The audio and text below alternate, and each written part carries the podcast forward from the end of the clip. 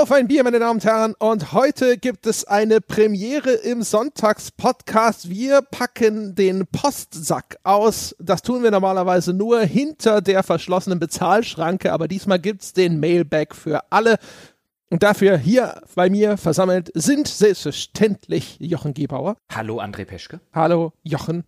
Und wir haben auch Sebastian Stange mit an Bord. Hallo Sebastian. Ahoi, hoi. Jetzt muss ich hier- aber, ich muss gleich Ja. einhaken. Ich muss gleich Was, einhaken. was ist geht denn hier? Ja, nee, was ist denn hier wieder los? Weißt du, das ist, kaum bin ich wieder zurück, ja, finde ich euch irgendwie in Unterhosen und Unterhemd, ja, mit dicken Bäuchen neben leeren Pizzakartons und leeren Bierflaschen liegen. Das habe ich ja erwartet. Aber wieso machen wir hier jetzt Mailback? Ähm, im, im Sonntagspodcast, was soll das jetzt? Hier ist, ist hier sind jetzt die Schleusentore offen. Ist hier jetzt hier, ist hier jetzt anything goes oder wie? Ja, mal, mal für alle, ja? Ja. Damit die Menschen mal sehen, was hinter ja, den goldenen Wallen der Bezahlschranke so alles vor sich geht. Die hören das heute und dann springt ihnen das Portemonnaie quasi automatisch in die Hand. Oh, das ist also eine perfide, äh, der perfide Versuch, Leute, die noch nicht Becken zum Becken zu überreden. Richtig, das ist, Ah, wir haben cool. uns da inspirieren lassen durch den Epic Game Store, der auch regelmäßig ja Bezahlinhalte verschenkt, ne, oder zeitlich exklusiv macht, um ne, die Subscriberzahlen zu erhöhen. Und da haben wir uns gedacht, was der Sweeney's Tim kann, ja, das können wir schon lange.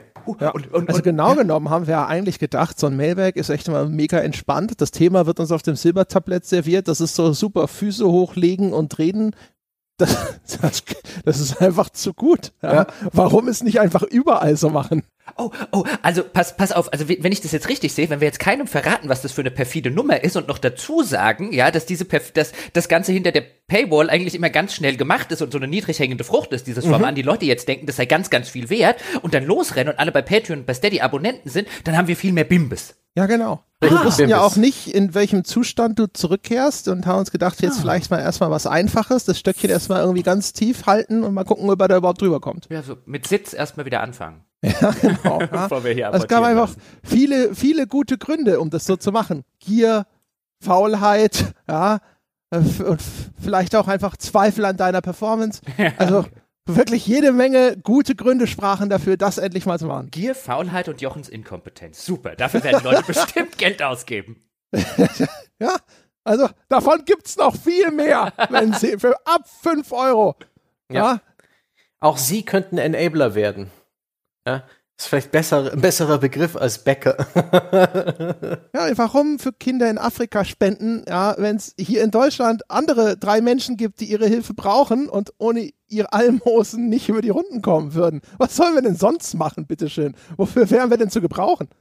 Ich habe gerade diese wunderbare Metapher ähm, im Kopf, wie wir gerade alle drei auf dem Feld stehen und einfach nach unten schaufeln. Ist schön. Ich weiß nicht, was. Äh, Also es war auf jeden Fall im Vorfeld klang es wie eine hervorragende Idee.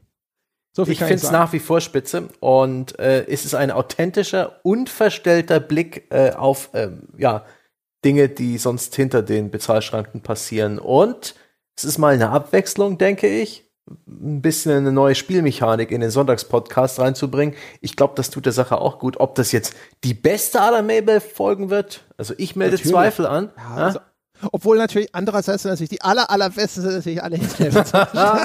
aber das hier ist jetzt, das ist nur ein, das ist nur die Spitze des Eisbergs. Wenn Sie Mhm. die gut finden, dann ah, mm, oh, Sie ahnen ja gar nicht, was wir da schon alles und Ja. oh und in Zukunft, ui, ui, ui, ui. womit, womit trinken wir sie uns denn schön?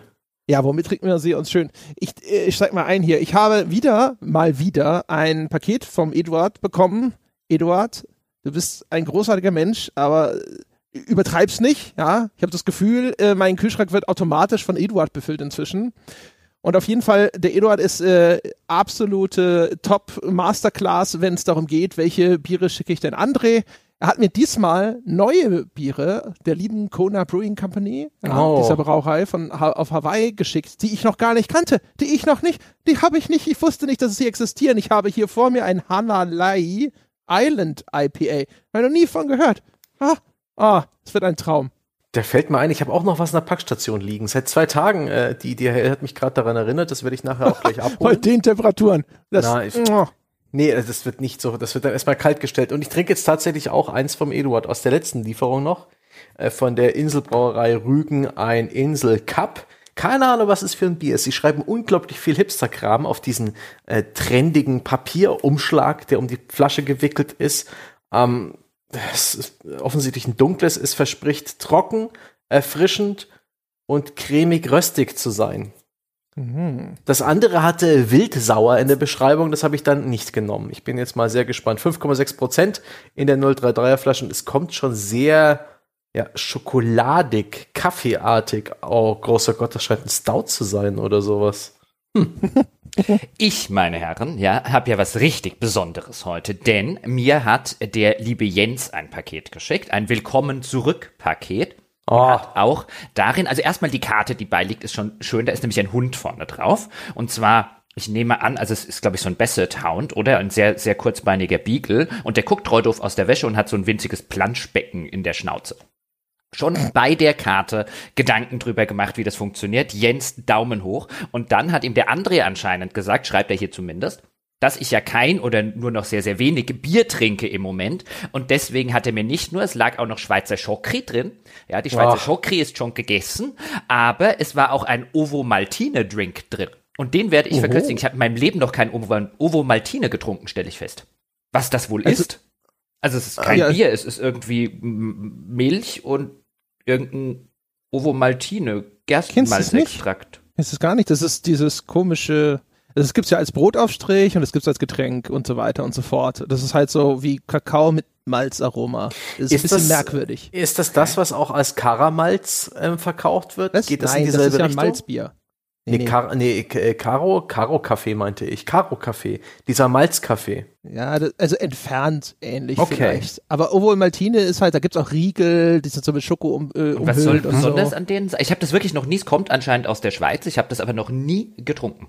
Echt? Warst du noch nie in der Schweiz im Skiurlaub oder was? Ähm, nee, wir waren im Skiurlaub immer in Österreich. Ich war schon ein paar Mal in der Schweiz, aber nicht länger zum Urlaub. Nee, also seit Kindheit nicht mehr. Kriegst du da quasi beim Betreten in so einer Skihütte sofort an den Kopf geworfen. Ja, aber man geht und doch in der Schweiz nicht Skifahren. Entschuldigung, bist du Milliardär? Äh, ja, ich, äh, nein, also ich wurde dir als Kind quasi hinentführt. Und ich glaube, mein Vater hat es dann immer so gemacht, dass wir, ich glaube, wir haben immer in Österreich gewohnt und sind dann über die Grenze zu den Schweizer Liften gefahren oder irgend so ein Kram.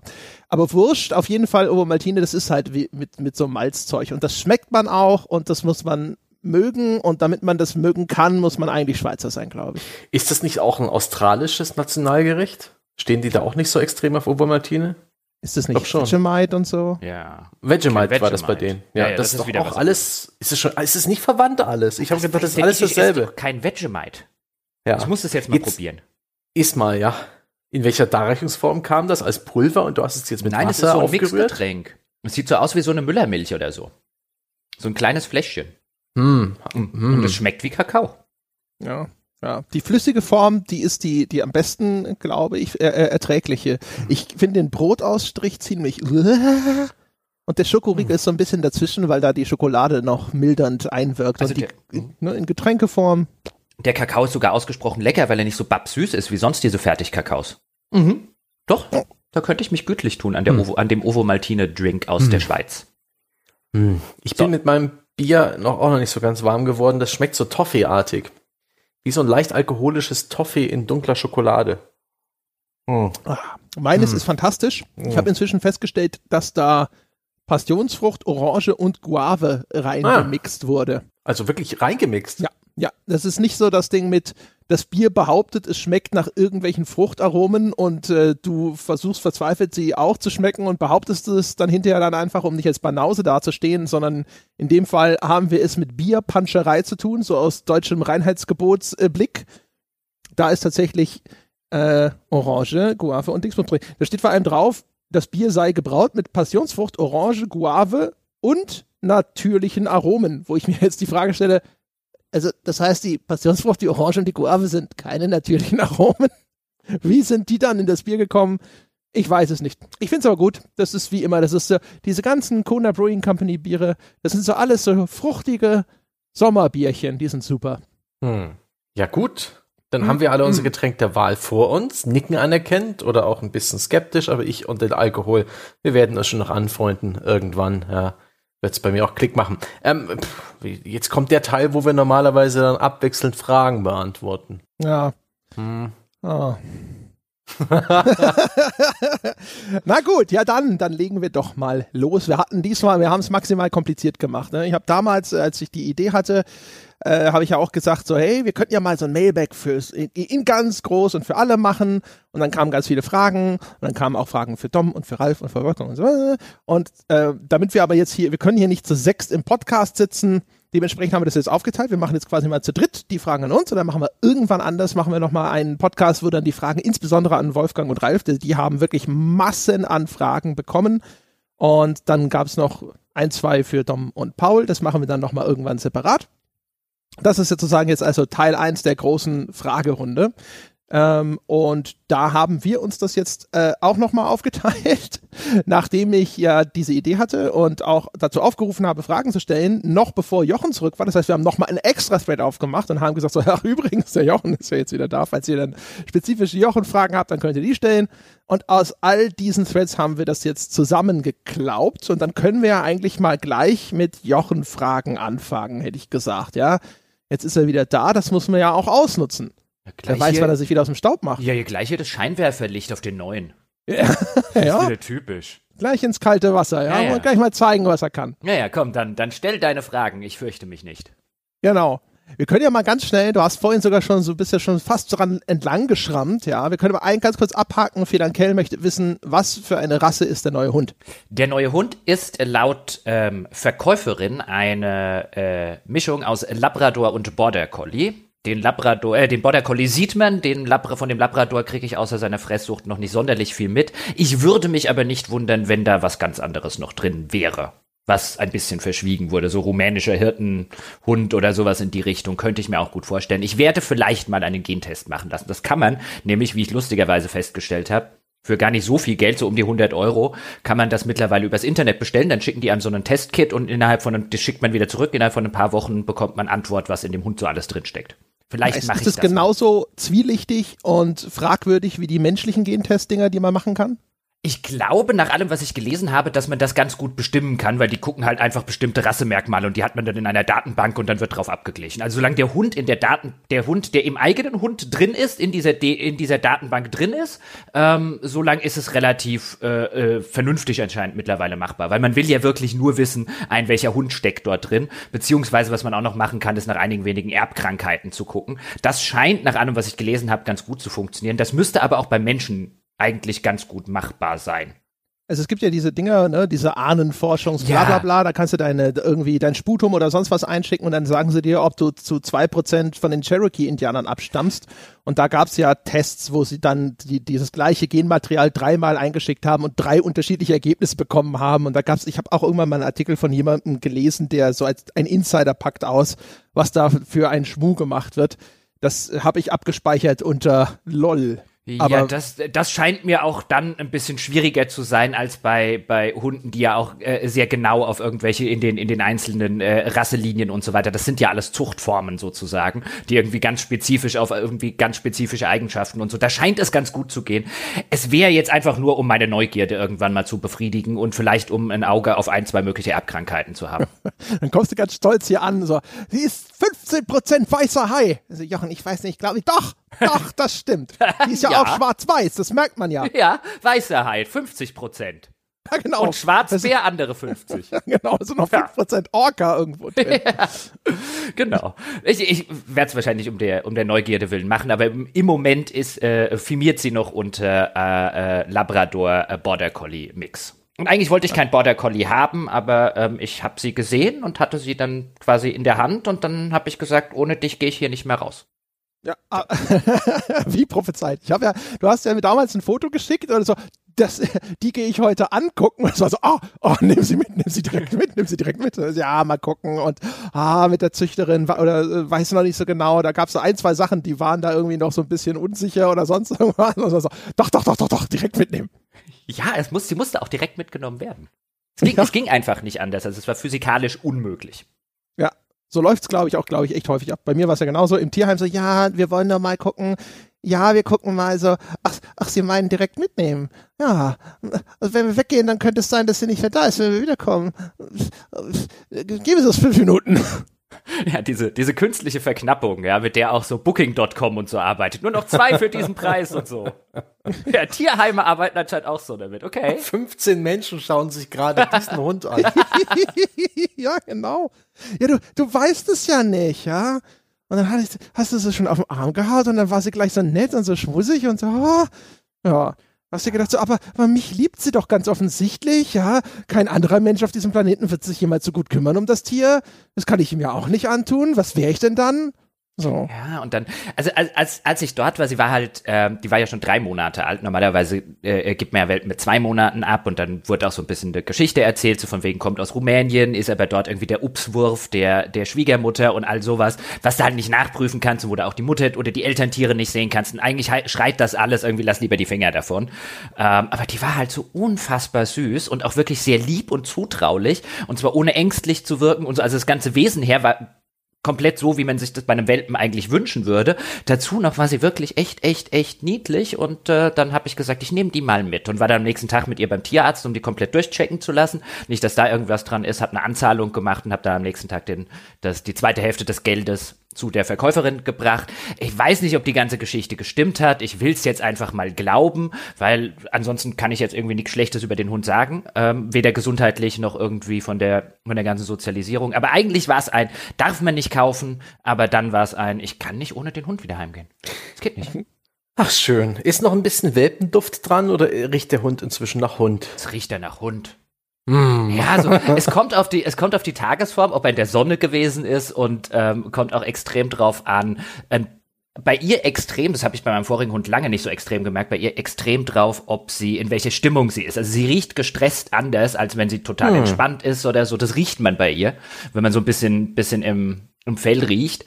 Ähm, da merkt man das. Aber sie ist noch total ver verspielt und äh, kindlich. Ich meine, sie ist jetzt zehn Monate alt, ziemlich genau zehn Monate alt und äh, war noch nicht läufig und ist noch vollkommen ein, ein, ein äh, ist ja kein wirklicher Welpe mehr, aber sie hat noch relativ viel äh, äh und extremes Junghund Schrägstrich Welpenverhalten. Also beim ein, wenn ein Schmetterling vorbeifliegt, dann ist alles aus. Hm. Schön. Sehr gut. Ja, nachdem wir diese Frage schnell abgehandelt haben, kommen wir zur ersten richtigen Frage an Jochen. Die hat gestellt Herr Wickerin und das ist eine These. Ja? Man kann ja bei uns auch einfach Thesen aufstellen und dann implizit um deren Kommentierung bitten. Und die These lautet, Spiele eignen sich für ernste Themen prinzipiell besser als Filme, da Spiele die Aufmerksamkeit der Rezipienten durch Gameplay binden können. Entwickler wissen außerdem besser über die Situation Bescheid, in der sich die Rezipienten befinden. Herr Gebauer, bitte. Ich fand das eine sehr, sehr schöne These, als ich sie gelesen habe, weil so einerseits könnte man das denken und ich bin mir immer noch nicht ganz sicher, also könnte man denken, dass die These durchaus zutrifft, beziehungsweise theoretisch zumindest zutrifft und ich bin mir immer noch nicht ganz sicher, ob ich das tue und bin mal gespannt, was jetzt in der Diskussion mit euch dabei rauskommt. Weil ich glaube, was der Hörer hier meint, ist, ich weiß, dass der Spieler gerade auf den Bildschirm guckt, wenn ich von ihm in irgendeiner Form Gameplay-Input erwarte. Dann ist er also sozusagen vor seiner Konsole oder sitzt am PC, Hände an Maus und Tastatur oder am Gamepad, Aufmerksamkeit darauf gerichtet. Ähm, aber just da, wo ich ernste Themen besprechen will, tue ich das ja selten, zumindest bislang in diesem Medium eigentlich per Gameplay, sondern das sind dann häufig wieder Story-Sequenzen beziehungsweise Cutscenes, in denen solche ernsten Themen mal angerissen werden und in denen es dann lang, längst nicht so gut oder beziehungsweise der Unterschied dann längst nicht mehr so, so äh, vorhanden ist. Wenn es allerdings ein Spiel gut macht, wie da jetzt beschrieben, wir hatten das zum Beispiel damals, André, in unserer Besprechung von Detroit Become Human, ähm, diese Szene in den in Anführungszeichen Konzentrationslagern, die dann am Ende für diese äh, Androiden entstanden sind und wo dann die ähm, Parallelen so zum Dritten Reich und zu den echten Konzentrationslagern wirklich unübersehbar sind, wenn man dort tatsächlich selbst durchläuft und das sozusagen, das, das Audi audiovisuelle, ähm, dann zusammen mit einem Ich bin, beziehungsweise halt über diese Verbindung meines Avatars, aber ich bin tatsächlich dort drin, ich bewege mich da, ich kann mich nach links und rechts umgucken. Dann finde ich, ist das sehr stark. Das können Spiele tatsächlich so gut wie kein anderes Medium, haben wir, glaube ich, auch schon das ein oder andere Mal darüber geredet, dass Spiele sowas viel, viel zu selten machen. Was allerdings dann Filme zum Beispiel wieder relativ gut können, auch gerade bei diesen ähm, bei diesen ernsten Themen ist. Ich würde nämlich sagen, die binden den Zuschauer noch viel mehr, zumindest wenn sie so konsumiert werden, wie sie gemacht werden, nämlich im Kino. Wenn ich jetzt in ein Kino gehe und ich nehme jetzt einen Film äh, mit einem ernsten Thema, nehmen wir einen Schindlers Liste zum Beispiel oder irgendwas in die Richtung, dann kann ich mich als Filmemacher eigentlich darauf verlassen, dass mein Zielpublikum zwei Stunden, drei Stunden, wie auch immer, wie lang auch immer der Film dauert, nun wirklich da sitzt und auf diese Leinwand guckt. Ich meine, wer geht denn vorher raus? Wer packt denn im Kino irgendwie sein Handy aus und fängt an Snake zu spielen oder sonst irgendwelche Geschichten? Passiert auch eher selten. Ich würde sogar sagen, dass es das Kino oder dass es der Film, der noch im Kino läuft, solange wie es noch Kino gibt, noch einfacher hat als das Spiel. Und auch dort sieht man ja immer, wie weit sich da die Grenze verschiebt und wie schwer wie schwerer es Filme haben werden, wenn irgendwann das Medium Kino mal nicht mehr existieren sollte, sondern die irgendwie straight to Disney Plus oder straight to Warner Premium Service, wie er auch dann immer heißt, oder straight to Netflix oder straight to Amazon und der nächste Film sozusagen nur einen Fernbedienungstastendruck weit entfernt ist, weil man eben nicht mehr eine Kinokarte gekauft hat, nicht mehr das sitzt und quasi gezwungen ist, das zu konsumieren. Und so ähnlich geht's ja, glaube ich, Spielen auch. Ich glaube, auch bei Spielen ist es, wir reden häufig über Pile of Shame und so weiter. Bei Spielen ist es mittlerweile auch viel mehr so zu einem, zu einem, zu einer Art, ja, Wegwerfprodukt klingt jetzt ein bisschen gemein, ist es aber, wenn mich das nicht in fünf Minuten kriegt, habe ich doch hier gleich das nächste zu spielen. Entweder auf meinem Pile of Shame, im Sale, wo es mir nachgeworfen wird, oder in meiner, in einer meiner vielen Flatrates, die ich haben kann. Oder wie seht ihr das? André. Boah, da hast du schon viel abgehackt von dem, was ich auch gesagt hätte.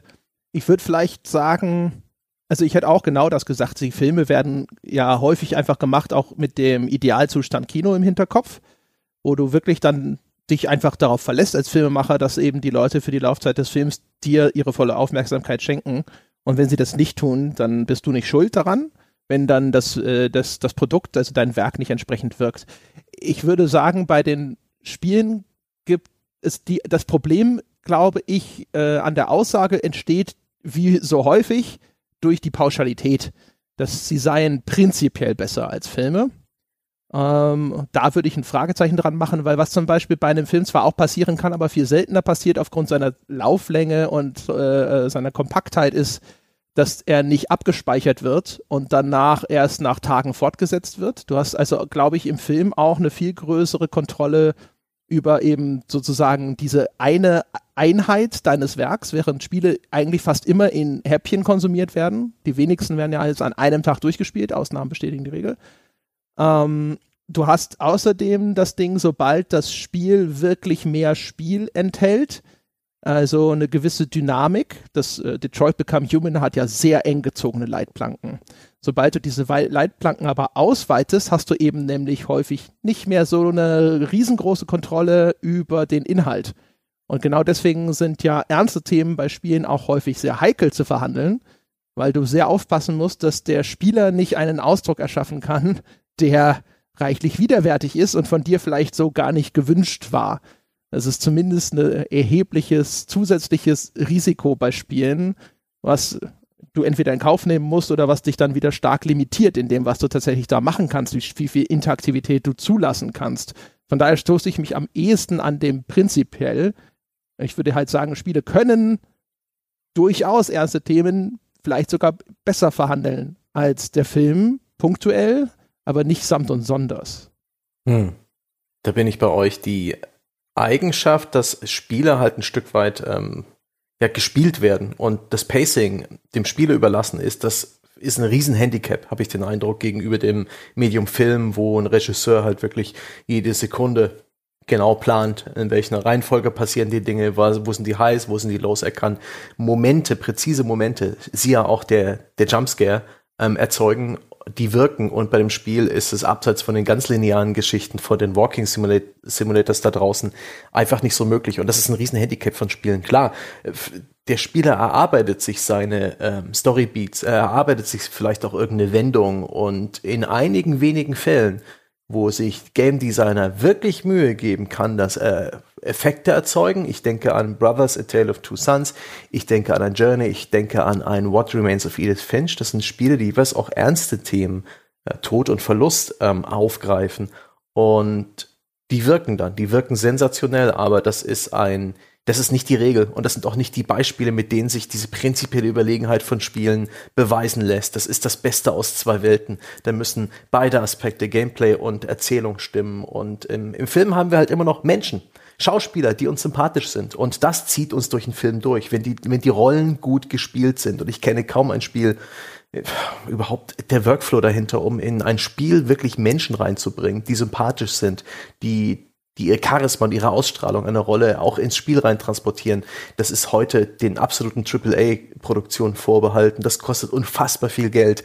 Das ist eigentlich kaum machbar. Und deswegen ist, ist der Film für mich immer dramatisch im Vorteil, wenn es darum geht, mir irgendein Thema näher zu bringen. Ob ernst, ob lustig. Ja, der, der, der Film hat ja auch durchaus einen Vorteil, der jetzt wahrscheinlich eher so eine Art Politikum ist. Denn ich meine, was das Medium Spiel als interaktives Medium machen kann, was kein anderes Medium machen kann, es äh, kann mich in eine äh, äh, Akteursposition versetzen. Wenn wir jetzt beim Thema mhm. Ernste oder bei ernsten Themen sind, dann kann es mich in die Rolle eines Täters versetzen. Das kann natürlich ein Film oder ein Roman auch, aber immer nur in der passiven Natur. Bei einem Spiel kann ich als Täter agieren.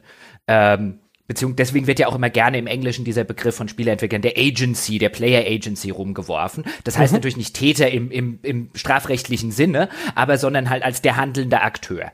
So, wenn ich jetzt ein ernstes Thema habe und sei das irgendwie Krieg oder sei das, jetzt hatte ich vorher schon Schindlers Liste, sei das Holocaust oder was auch immer, oder sei es auch nur Mobbing oder, oder wie wir es auch immer, was wir auch immer nehmen wollen, ein Spiel könnte mich in die Rolle des Täters stellen. Ein Spiel hätte aber ein Politikumsproblem, wenn es das täte. Ein Film hat damit schon längst keine Probleme mehr. Bei einem Film Nehmen wir Glorious Bastards. In Glorious Bastards kann diese Rolle von Hans Walz genüsslich auswälzen. Christoph, ähm, äh, Christoph Walz, genau. Hans, Walz. Hans Walz? Wie kommt auf Hans Walz? Weil er Hans Lander heißt, oder? Ja, ja. ja ähm, äh, äh, Christoph Walz. Genüsslich auswälzen. Stell dir vor, ein Spiel würde dich genau das nachspielen lassen, ja, was, was äh, äh Christoph Walz in dem Film tut, und wir hätten echt Diskussionen. Und zwar echt Diskussionen, die der Hersteller wahrscheinlich nicht haben wollen würde. Hm. Also gerade diese Täterposition, und ich glaube, das André, äh, korrigiere mich, wenn ich mich irre, aber seit Anfang des Podcastes sage ich das ja mehr oder weniger. Es wäre schön, wenn man, wenn, wenn Spiele das mal erlauben würden, nicht weil es schön im Sinne von einem, oh, ich will jetzt unbedingt irgendein Nazi spielen ist, sondern weil es halt aus dem Medium, finde ich, echt was machen würde, weil es halt einfach einschränkend ist, wenn man immer nur die Opferrolle spielt. Ähm, natürlich kann auch ein Spiel ein Opfer zum Beispiel von Mobbing in irgendeiner Form darstellen, aber da, da, dann bin ich halt wieder der passive Zuschauer, weil wie, wie soll ich als, als Mobbing-Opfer irgendwie aktiv? Aktiv ist der Täter. Das könnte ein Spiel darstellen. Es könnte mich einen Täter von Mobbing spielen lassen und mich quasi konfrontieren damit, was, äh, was aus meinen Taten eben passiert. Aber das tun Spiele einfach nicht, beziehungsweise zu selten. Ja.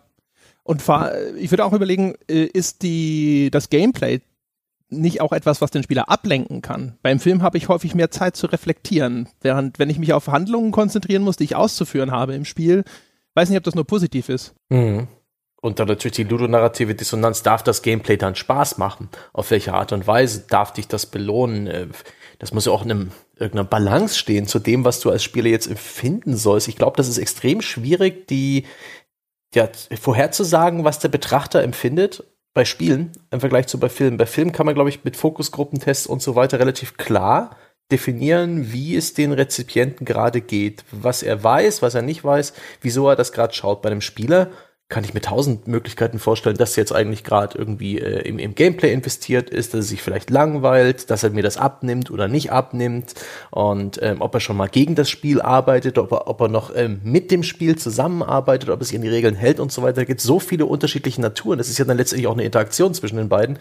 Das ist so schwierig, das ähm, zu kontrollieren, weswegen die erzählerisch dichten Spiele ja auch praktisch auf Gleisen laufen. Siehe das, was Quantic Dreams macht und, und ähnliches. Ja, und, und äh, weil du es gerade so schön gesagt hast, mit so Darf-Diskussionen, darf das dann Spaß machen und so weiter. Ich meine, dann, da sind wir, glaube ich, so bei, bei des Pudels Kern des Ganzen, wenn das ein Entwickler auf höherem Level und Produktionslevel einfach mal durchdeklinieren wollen würde mit irgendeinem Spiel. Nicht nur, dass er die Darf-Diskussionen hätte, sondern dass er halt, glaube ich, auch sehr viele Spieler hätte, die einfach sagen würden, das ist unangenehm, das will ich nicht spielen, das will ich vielleicht gucken, das will ich vielleicht passiv konsumieren, aber das will ich nicht aktiv sozusagen als Täter selber machen. Also das, was das Medium könnte und einzigartig könnte, weil es kein anderes Medium kann, steht dann dem im Weg, weswegen sich viele Leute überhaupt Spiele kaufen oder in ihrer Freizeit Spiele konsumieren. Nämlich nicht, weil sie ein ernstes Thema erleben wollen, sondern weil sie Spaß damit haben. Und wenn du halt ein Spiel hättest, das quasi nur wie die No Russians Mission aus Modern Warfare 2 oder so wäre, wo du ständig auf irgendwelche unschuldigen Zivilisten und so weiter, um so eine Täterperspektive zu zeigen, spielen würdest und die Leute halt nach fünf Minuten sagen würden, ich will das aber nicht machen, dann ha. hast du halt auch wieder ein Problem. Das ist sehr lustig, dass ich sehr ähnliche Gedanken hatte bei dem Durchspielen von The Last of Us 2, ohne jetzt zu viel vorwegzunehmen, weil du spielst es ja vielleicht noch mal.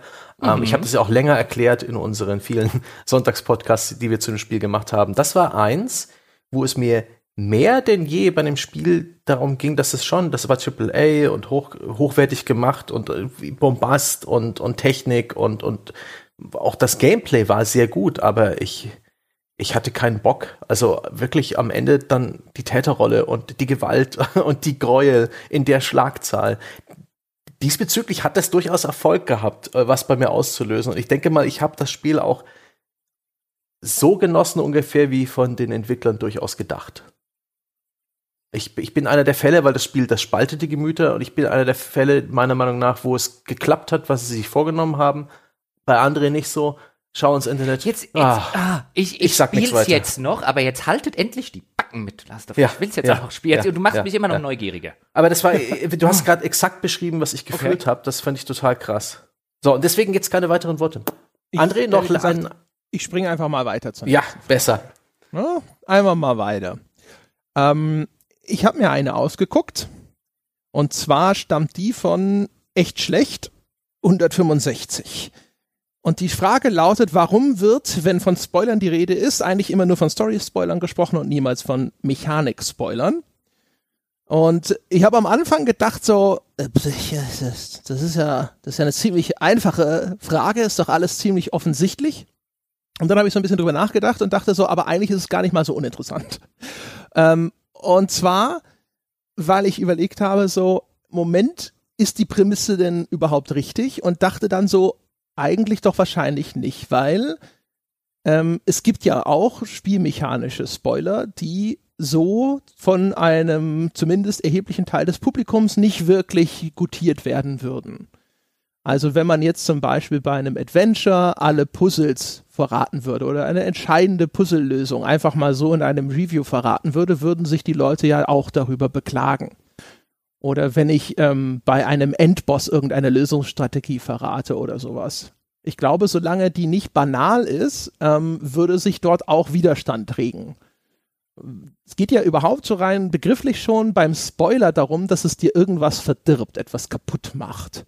Und das heißt also, das geht auch auf der spielmechanischen Ebene. Und ich glaube, was äh, den Eindruck provoziert, dass das mit zweierlei Maß gemessen wird, ist natürlich erstmal, dass äh, über Spielmechanik sehr breit sehr ausführlich geredet wird und dort Spoiler-Erwägungen meistens auch gar nicht thematisiert werden. Man lässt vielleicht manche Dinge weg, ne? sowas wie eben eine, eine irgendeine wie geartete Lösungsstrategie, die dann auch vielleicht in jedem Fall anwendbar ist, die man dann eben nicht verrät, weil man schon weiß, dass das nicht so cool wäre, aber es ist nicht so das große Thema, auch wenn es denn existiert.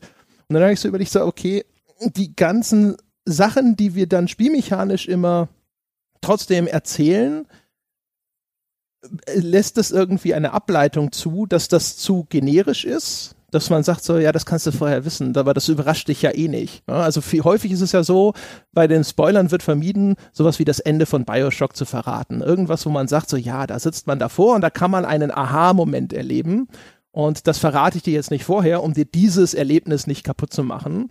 Und kann man daraus schlussfolgern, dass es so wenige, vergleichsweise wenige spielmechanische Spoiler gibt in der Wahrnehmung, dass dort einfach zu viel Typisches vorkommt, dass man sich sagt so, ja, du kriegst halt irgendwo später im Spiel auch noch einen Grappling Hook, aber das ist der 92. Grappling Hook, den du in deinem Spielerleben bekommen hast, ist ja egal.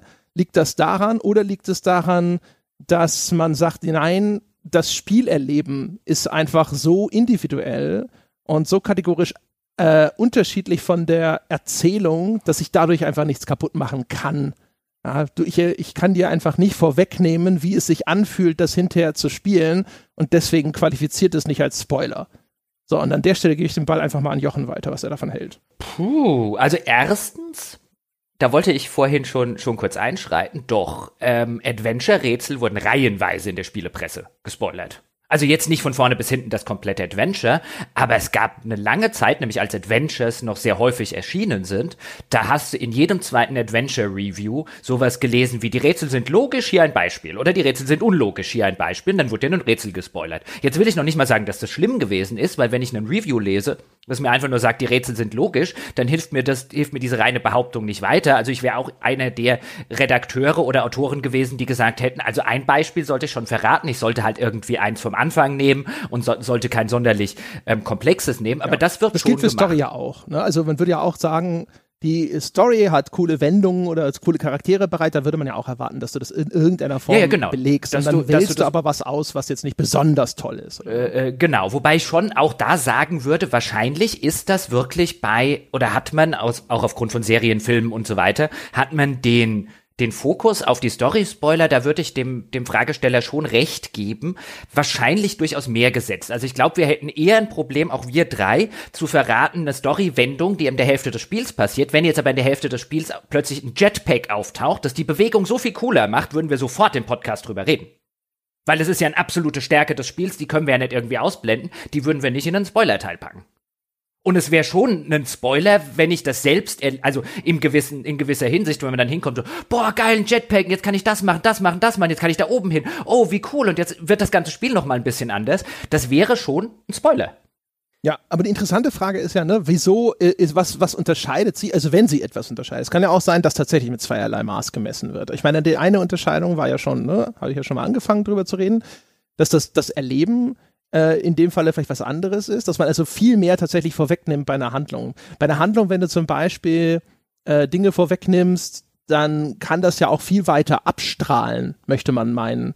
Also wenn ich dir zum Beispiel jetzt, ähm, wenn ich dir schon verrate, dass die Figur XY im Spiel stirbt, dann kann das ja sozusagen auf die gesamte vorherige Handlung, wo diese Figur eine Rolle spielt, irgendwie einwirken. Ja, oder indem ich, oder vielleicht sogar noch schlimmer, wenn ich dir verrate, die stirbt eben nicht, die ist am Ende noch irgendwie vorhanden oder sowas und dann gibt es irgendwelche Situationen, die mhm. sind bedrohlich und diese Figur tritt äh, darin auf und dann ist ja, hm? möglicherweise die Dramaturgie im Arsch, weil du schon weißt, dass Natürlich. sie geht heile aus. Natürlich, aber dann hier haben wir es doch mit was zu tun, wo wir wo wir letztlich schon Konventionen aus anderen Medium Medien haben und die einfach übernehmen können, was jetzt Story-Spoiler angeht. Also es gibt ja eine Konvention, ob das jetzt über Diskussionen bei Filmen, Serien, Romanen und so weiter ist. Man verrät das Ende nicht, man verrät wichtige Handlungsprämissen und so weiter. Also das sind ja einfach Konventionen, die kann man sich bei handlungsgetragenen ähm, äh, Spielen einfach nehmen und kann die anwenden. Und ich glaube, deswegen fällt uns das relativ einfach, während Konventionen, die sich nur auf Spiele, auf das, was Spiele einzigartig machen, nämlich die Interaktion, die Spielmechanik beziehen, ich glaube, da haben wir noch nie welche entwickelt. Und ich glaube, deswegen hm. wird notwendigerweise mit zweierlei Maß gemessen. Nehmen wir zum Beispiel eine Civilization. Nehmen wir eine Civilization und sagen ein, was ist denn bei, oder was könnte bei Civilization denn ein Spoiler sein? Jetzt würde ich hingehen und würde sagen, der kleine Jochen, der damals Civilization 1 und 2 gespielt hat, der hätte sich gespoilert gefühlt, wenn er bei einem neuen Civilization, das er sich gekauft hätte natürlich, heimgekommen wäre und das erste, was er hätte rausfinden wollen, ist, welche Völker sind denn im Spiel?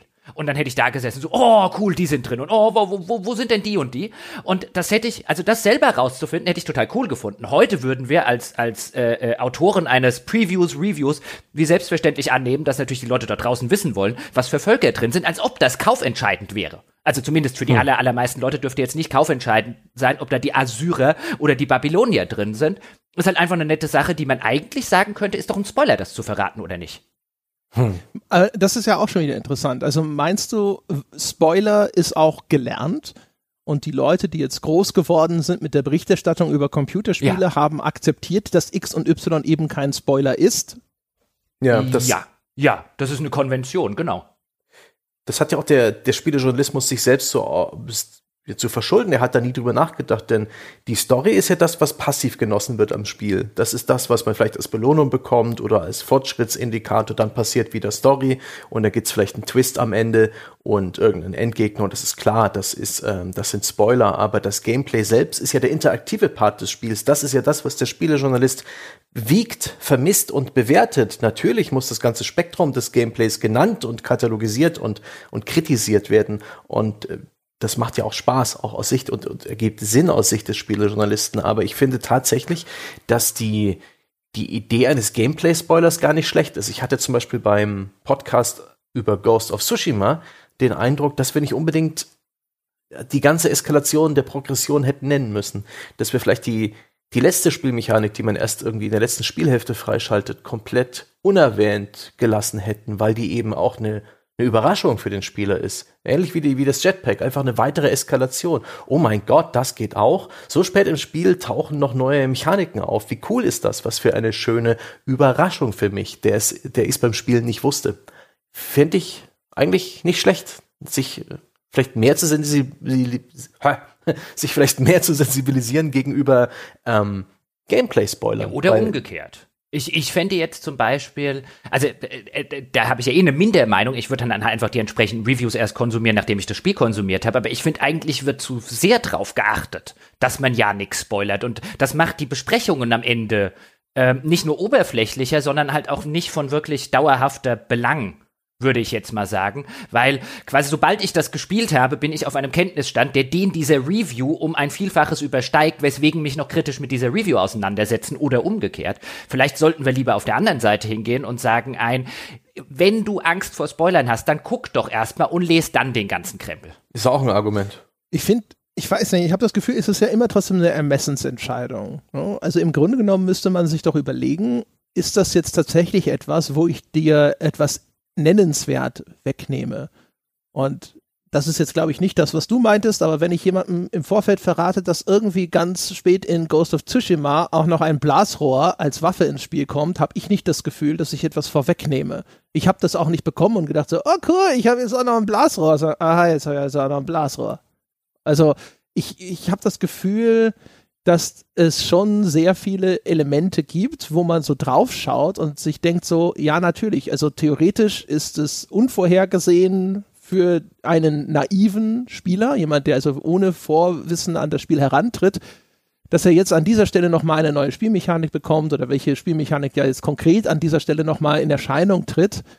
Aber wenn ich das vorher weiß, ich weiß nicht. Also vielleicht, also das ist ja so ein bisschen auch bei dem drin eigentlich, was Jochen schon gesagt hat. Vielleicht haben Spieler auch dann einfach nur das bessere System gelernt, wo man viel liberaler damit umgeht, was denn jetzt als Spoiler zu begreifen ist hm. und nicht einfach so kategorisch auch ja. agiert und sagt so, oh, das Ende darf man nie verraten, wo man sich denkt so, aber was, wenn es einfach das scheiß 0815 Ende vor dem Herrn ist, das du schon hundertmal gesehen hast, warum es nicht spoilern? Ja. Aber ich meine, nimm ein anderes Beispiel, so Zelda zum Beispiel, es wäre doch, hätte sich doch jahrzehntelang keiner einen Zacken aus der Krone gebrochen, wenn in einem Zelda-Review die ganzen Gegenstände, die Link, oder zumindest eine ganze Reihe von den Gegenständen, die Link äh, äh in den einzelnen Dungeons aufsammelt, gezeigt worden wäre. Im, Im Gegenteil, da, es geht ja erheblich darum, die zu finden und die dann einzusetzen, aber jeder davon ist eigentlich ein mechanischer Spoiler, weil bevor ich da reingehe in diesen Dungeon, weiß ich nicht, was da jetzt in diesem Zelda-Spiel auf mich wartet. Ja, also früher standen die ja alle im Handbuch drin, ne? also wusstest eigentlich schon, welche Stimmt, da hat das Handbuch gespoilert.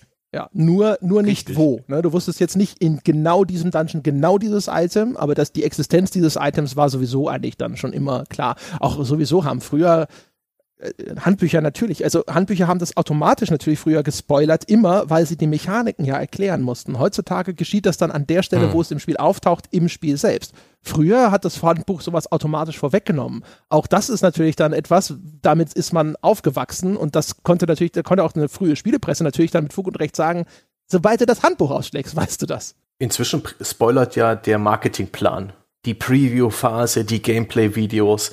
Ähm, ich finde das echt ein bisschen langweilig, wie wie oft ich den Fall habe, wenn ich ein Spiel äh, vor Release verfolge, dann kenne ich die Tutorial-Mission und meistens auch noch den ersten Level danach, weil das in der Regel das ist, was ähm, in der Vorberichterstattung bereits in irgendwelchen äh, Trailern, in irgendwelchen Gameplay-Videos und, und Grafikanalysen bei Digital Foundry und Co. landet. Und das ist auch ein Gameplay-Spoiler. In dem Moment ist es dann für dich, wenn du es letztendlich spielst, bekannt. Und äh, all das, was, was, was, das Tutorial sich gedacht hat, wie, wie du hier ins Spiel rangeführt wirst, wirkt nicht mehr so, wie als hättest du es blind gespielt. Ich habe da ein paar Mal schon das Experiment gemacht und wirklich Spiele komplett blind gespielt. Das heißt, ähm, mich vorher nicht groß um Previews, um Tests, um irgendwas geschert. Ich wusste, dass das Spiel rauskommt, habe vielleicht mal einen kurzen Trailer gesehen und fertig und es dann gespielt. Und das war jeweils irgendwie sehr schön. Äh, ich finde, das hatte mehr Wert, als ähm, vorher schon durch die ja, durch den PR-Plan gespoilert ich, zu werden. Ich spiele nur noch so. Ja, ich, ich wollte gerade sagen, ich habe aber umgekehrt auch ehrlich gesagt nicht das Gefühl, dass es einen Riesenunterschied macht. Einen kleinen vielleicht schon. Ein subtiler, ja. aber nicht, dass ich das Gefühl habe, oh, das ist ja ein Unterschied wie Tag und Nacht, jetzt wo ich irgendwie im Vorfeld nicht schon so viele Informationen mit reinnehme. Jetzt Ghost of Tsushima zum Beispiel, da habe ich dieses eine Ding auf der E3 gesehen, diesen ersten mhm. Gameplay-Trailer, nennen wir ja, es mal so, Downgrade Gate außen vor, das, was wir zusammen gesehen haben damals. Ja. Ne? Sonst wusste ich davon nichts. Aber es ist jetzt nicht so, dass ich da äh, davor saß und dachte so, ja, jetzt äh, ist das ja alles so viel aufregender oder sonst irgendwas, sondern es war halt äh, auch da wieder durch die, Uni die Uniformität trat genauso schnell zutage. Ja, also, ah, das sind hier, hier ein Best-of der Open-World-Mechaniken.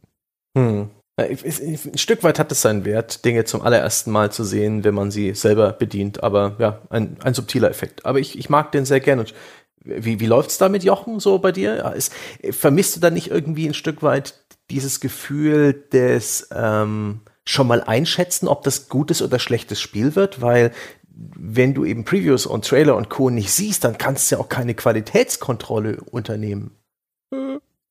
Ich lach schon mal, bevor ich auch antworte. Komm, André, ich, äh, äh, ich leg dir den Ball oder ich, äh, ich äh, wechsel dich ein, schießt du ihn rein. ich sage einfach, das funktioniert genauso ein neues Assassin's Creed. Meine Vorstellung deckt sich zu 95% mit dem finalen Ergebnis. Also es gibt ja die, die paar Ausnahmen oder so, aber ansonsten meistens, meistens reicht eigentlich ja schon die, die Ankündigung des Titels und dann vielleicht muss es noch mal irgendwie so der eine Trailer, den du dann doch irgendwo mitnimmst, das ist dann ausreichen.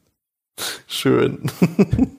ja, ja, so äh, erstens geht's mir auch so und zweitens finde ich es dann wirklich, wenn ich dann merke, oh, jetzt kommt die Mission, die sie da im Gameplay-Video gezeigt haben und jetzt muss ich die ganze Mission, von der ich dann noch im Hinterkopf habe, wie sie irgendwie funktioniert und was hinter der nächsten Ecke passiert oder so, die muss ich dann, also muss in Anführungszeichen, aber die muss ich dann noch mal spielen, obwohl ich sie gar nicht spielen will, weil ich weiß ja schon, was passieren wird. Das ist einfach nur, das ist einfach nur enervierend. Also ich habe ehrlich gesagt noch nie verstanden, wer die Leute sind, die sich irgendwelche Gameplay-Videos angeguckt haben, weil ich gucke keine Gameplay-Videos freiwillig. Ich musste das jahrelang in, für die Arbeit machen, aber gerne, weil es mich interessiert hat, habe ich das noch nie gemacht. Ich will Spiele spielen, ich will die nicht gucken. Ich würde auch kein, ich gucke auch keine Let's Plays, ich gucke auch nicht auf Twitch oder so. Ich will, wenn ich was mache, dann will ich das Ding spielen und ähm, nicht irgendwie ein Video davon gucken oder ein Trailer davon gucken oder sonst irgendwas. Ich meine, gebt mir das zum Spielen, dann interessiert's mich, gibst mir ein Video davon, interessiert's mich schon überhaupt nicht die Bohne.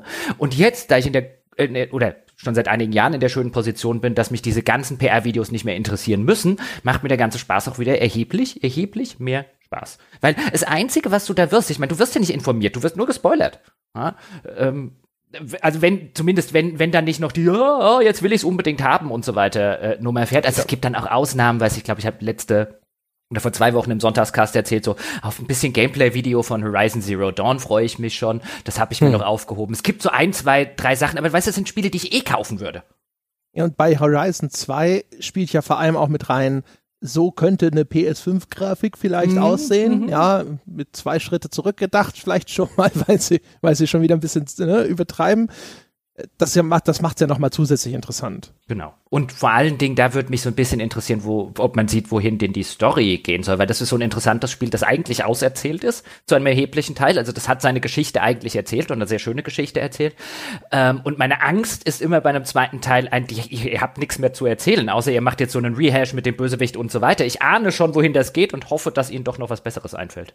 An der Stelle kann ich, glaube ich, ganz gut überleiten zu einer Frage, die sich Sebastian ausgesucht hat, weil die schlägt in eine Kerbe, die wir gerade eben schon so halb angeknabbert haben. Die stammt von Jeray und er fragt, wie sehr glaubt ihr, dass Spiele oder Firmen dahinter mit ihren Designern und Entwicklern euch noch überraschen können? Ist es so, dass ihr inzwischen aufgrund eurer Erfahrung bestimmte Entwicklungen erahnen könnt oder bleibt euch dieser magische Moment erhalten, den eine absolut unvorhergesehene Neuerscheinung in euch auslesen kann. Dafür gibt es auch noch eine Bonusfrage, nämlich was war die letzte wirklich große Überraschung im positiven wie negativen Sinne für euch? Herr Stange, take it away. Ich glaube schon, dass uns Spiele und, und Spieldesigner auch in den nächsten Jahrzehnten immer wieder mit komplett neuen Ideen überraschen werden. Ähm, die kommen meistens um die Ecke und man erwartet die gar nicht. Was es in den letzten Jahren an neuen Ideen war, die, sowas wie Battle Royale ist jetzt nicht gerade die Spielidee, wo jetzt alle auf den Barrikaden stehen und, und, und jubeln. Aber es ist eine, ist eine interessante, kreative Idee gewesen und, und in ihrer Ausformung und Popularität war das total überraschend und kam so aus dem, aus dem Off total. Und Indie-Spiele machen so viel Kreatives, What Remains of Edith Finch, wie, die, wie da Story und Gameplay verknüpft wurden beispielsweise, obwohl ich der Meinung war, ich wüsste bereits, was ein Walking Simulator ist und mir bietet. Und das hat damit meine Erwartungen gebrochen und das wird es immer wieder geben. Das Spektrum bei Spielen ist so groß. Es, es entstehen ständig neue Genres, es wird immer wieder geremixed und rumprobiert und es sind genügend Leute da am Arbeiten, dass, äh, dass ich überhaupt gar keine Sorge habe, dass es irgendwann monoton und langweilig werden wird. Allerdings gibt es durchaus Formelhaftigkeit, insbesondere da, wo Spiele halt von großen Publishern hergestellt werden, im, im AAA-Bereich, wo sie einfach offensichtlich äh, ja, nach gewissen Schema gebaut sind. Also das As-a-Service-Game mit Battle Pass, mit äh, kosmetischen äh, Mikrotransaktionen und vielleicht noch mit Lootboxen. Ähm, das sind jetzt zwar bloß Marketing- oder Ver Vermarktungsinstrumente, aber die haben ihren Einfluss auf das Spiel. Ich beobachte gerade so ein bisschen mit so einer, mit so einer lüsternen, schaurigen Faszination, was für ein Debakel dieses Marvel-Spiel von IO Interactive zu sein scheint. Das ist gerade in der Beta-Phase und ähm, da habe ich ein paar Vorschau-Videos, da habe ich mich gespoilert, ja. Da habe ich, weil ich das tatsächlich ganz gerne mache. Und das sieht so aus, als ob das einfach versucht, händeringend äh, so etwas wie in Destiny zu sein, so etwas, was man immer wieder spielen kann, so wie es Anthem damals auch versucht hat oder so ein so ein Ghost Recon Breakpoint, so ein bisschen seelenlos und komplett auf diese äh, ja auf, auf, auf auf dieses Schema nachgebaut. Und sowas wird es immer geben. Es wird von allem, was erfolgreich ist, äh, immer, immer viel zu viele Kopien geben. Der Spielemarkt wird es im Großen stets einfallslos und, und ein bisschen, ein bisschen plump erscheinen, ein bisschen langweilig. Aber es wird immer neue Spielideen, es wird immer kreativen Shit geben. Ich hätte nie gedacht, dass ich zum Beispiel in dieses Auto-Chess, ja, ähm, dass ich da in Dota Underlords bereits über 100 Stunden gesteckt habe. Das ist total krank. Und das habe ich getan und ich habe keine Sekunde bereut. So. das Spiel gab es vor einem Jahr nicht oder vor zwei. Die Idee hatte niemand bis dahin. Also ich finde auch, wenn man sich äh, die, die, die Podcast-Historie anschaut, sieht man doch auch, dass wir regelmäßig quasi überrascht werden, positiv durchaus auch mal negativ. Mhm. Ja, also bei dem einen oder anderen Spiel saßen wir auch davor und haben uns da deutlich mehr erwartet. Das passiert vielleicht sogar weniger, aber jetzt äh, hier Outer Wilds zum Beispiel. Das war für mich eine große Überraschung. Es war fantastisch. Es war auch ein ganz anderes Spiel, als ich mir das vorgestellt habe. Das war super. Death Stranding hätte ich vorher, hättest du mich vorher gefragt, hätte ich gedacht, äh, das wird kacke. Ich habe fest damit gerechnet, dass ich einen weiteren großen dampfenden Haufen auf Hideo Kojima setzen würde und war dann überrascht, wie sehr mir das gefallen hat. Auch Last of Us 2 hat mich ja mhm. überrascht, zumindest in einer äh, Hinsicht. Und ähm, oder auch sogar selbst im konventionellen zum Beispiel Ori and the Will of the Wisps ist jetzt bestimmt nicht kategorisch unterschiedlich äh, zum ersten Teil oder macht jetzt irgendwie so per se was mega originelles. Ne? Es ist halt so Metroidvania und sowas. Aber äh, die Qualität von dem Ding und dass mich das teilweise emotional sogar so gut erreicht hat, hat mich auch überrascht. Hätte ich vorher auch nicht gedacht. Hätte gedacht, das wird nett, das wird schön und ich werde sagen, jawohl, alles klar, hübsches Artwork, gutes Gameplay, Stempel drauf und tschüss. Und dass ich das so gut finden würde, hätte ich jetzt zum Beispiel auch nicht erwartet. Und das ist ja jetzt alles sogar aus der jüngeren Vergangenheit. Also mhm. Schwierig ist halt natürlich nur bei Fortsetzung X von Reihe Y ja. und das bestimmt natürlich gerade die AAA-Releases. Und da sind natürlich die Diminishing Returns gerade im 0,5% Bereich, wie bei so einem Rollenspiel-Perk, ja. So, nochmal 0,2% mehr Schaden. Und für diesen magischen Moment, den da J-Ray beschreibt, brauchst du ja auch eigentlich nicht unbedingt Innovation und Überraschung. Ich, ich, ich mag diesen magischen Moment, wo, wo es Klick macht zwischen mir und dem Spiel. Das ist so ein bisschen wie verknallt sein äh, wo man einfach so ein bisschen merkt, oh Gott, das Spiel ist gut, das ist gut, oh shit, shit, shit. Sehr geil, besser als erwartet. Oh mein Gott, wir zwei Spiele und ich, wir, wir kommen gut miteinander klar. Und der kann auch, der kann auch in absolut 0815 stinknormal Genres passieren, wenn die Spieler einfach gut sind.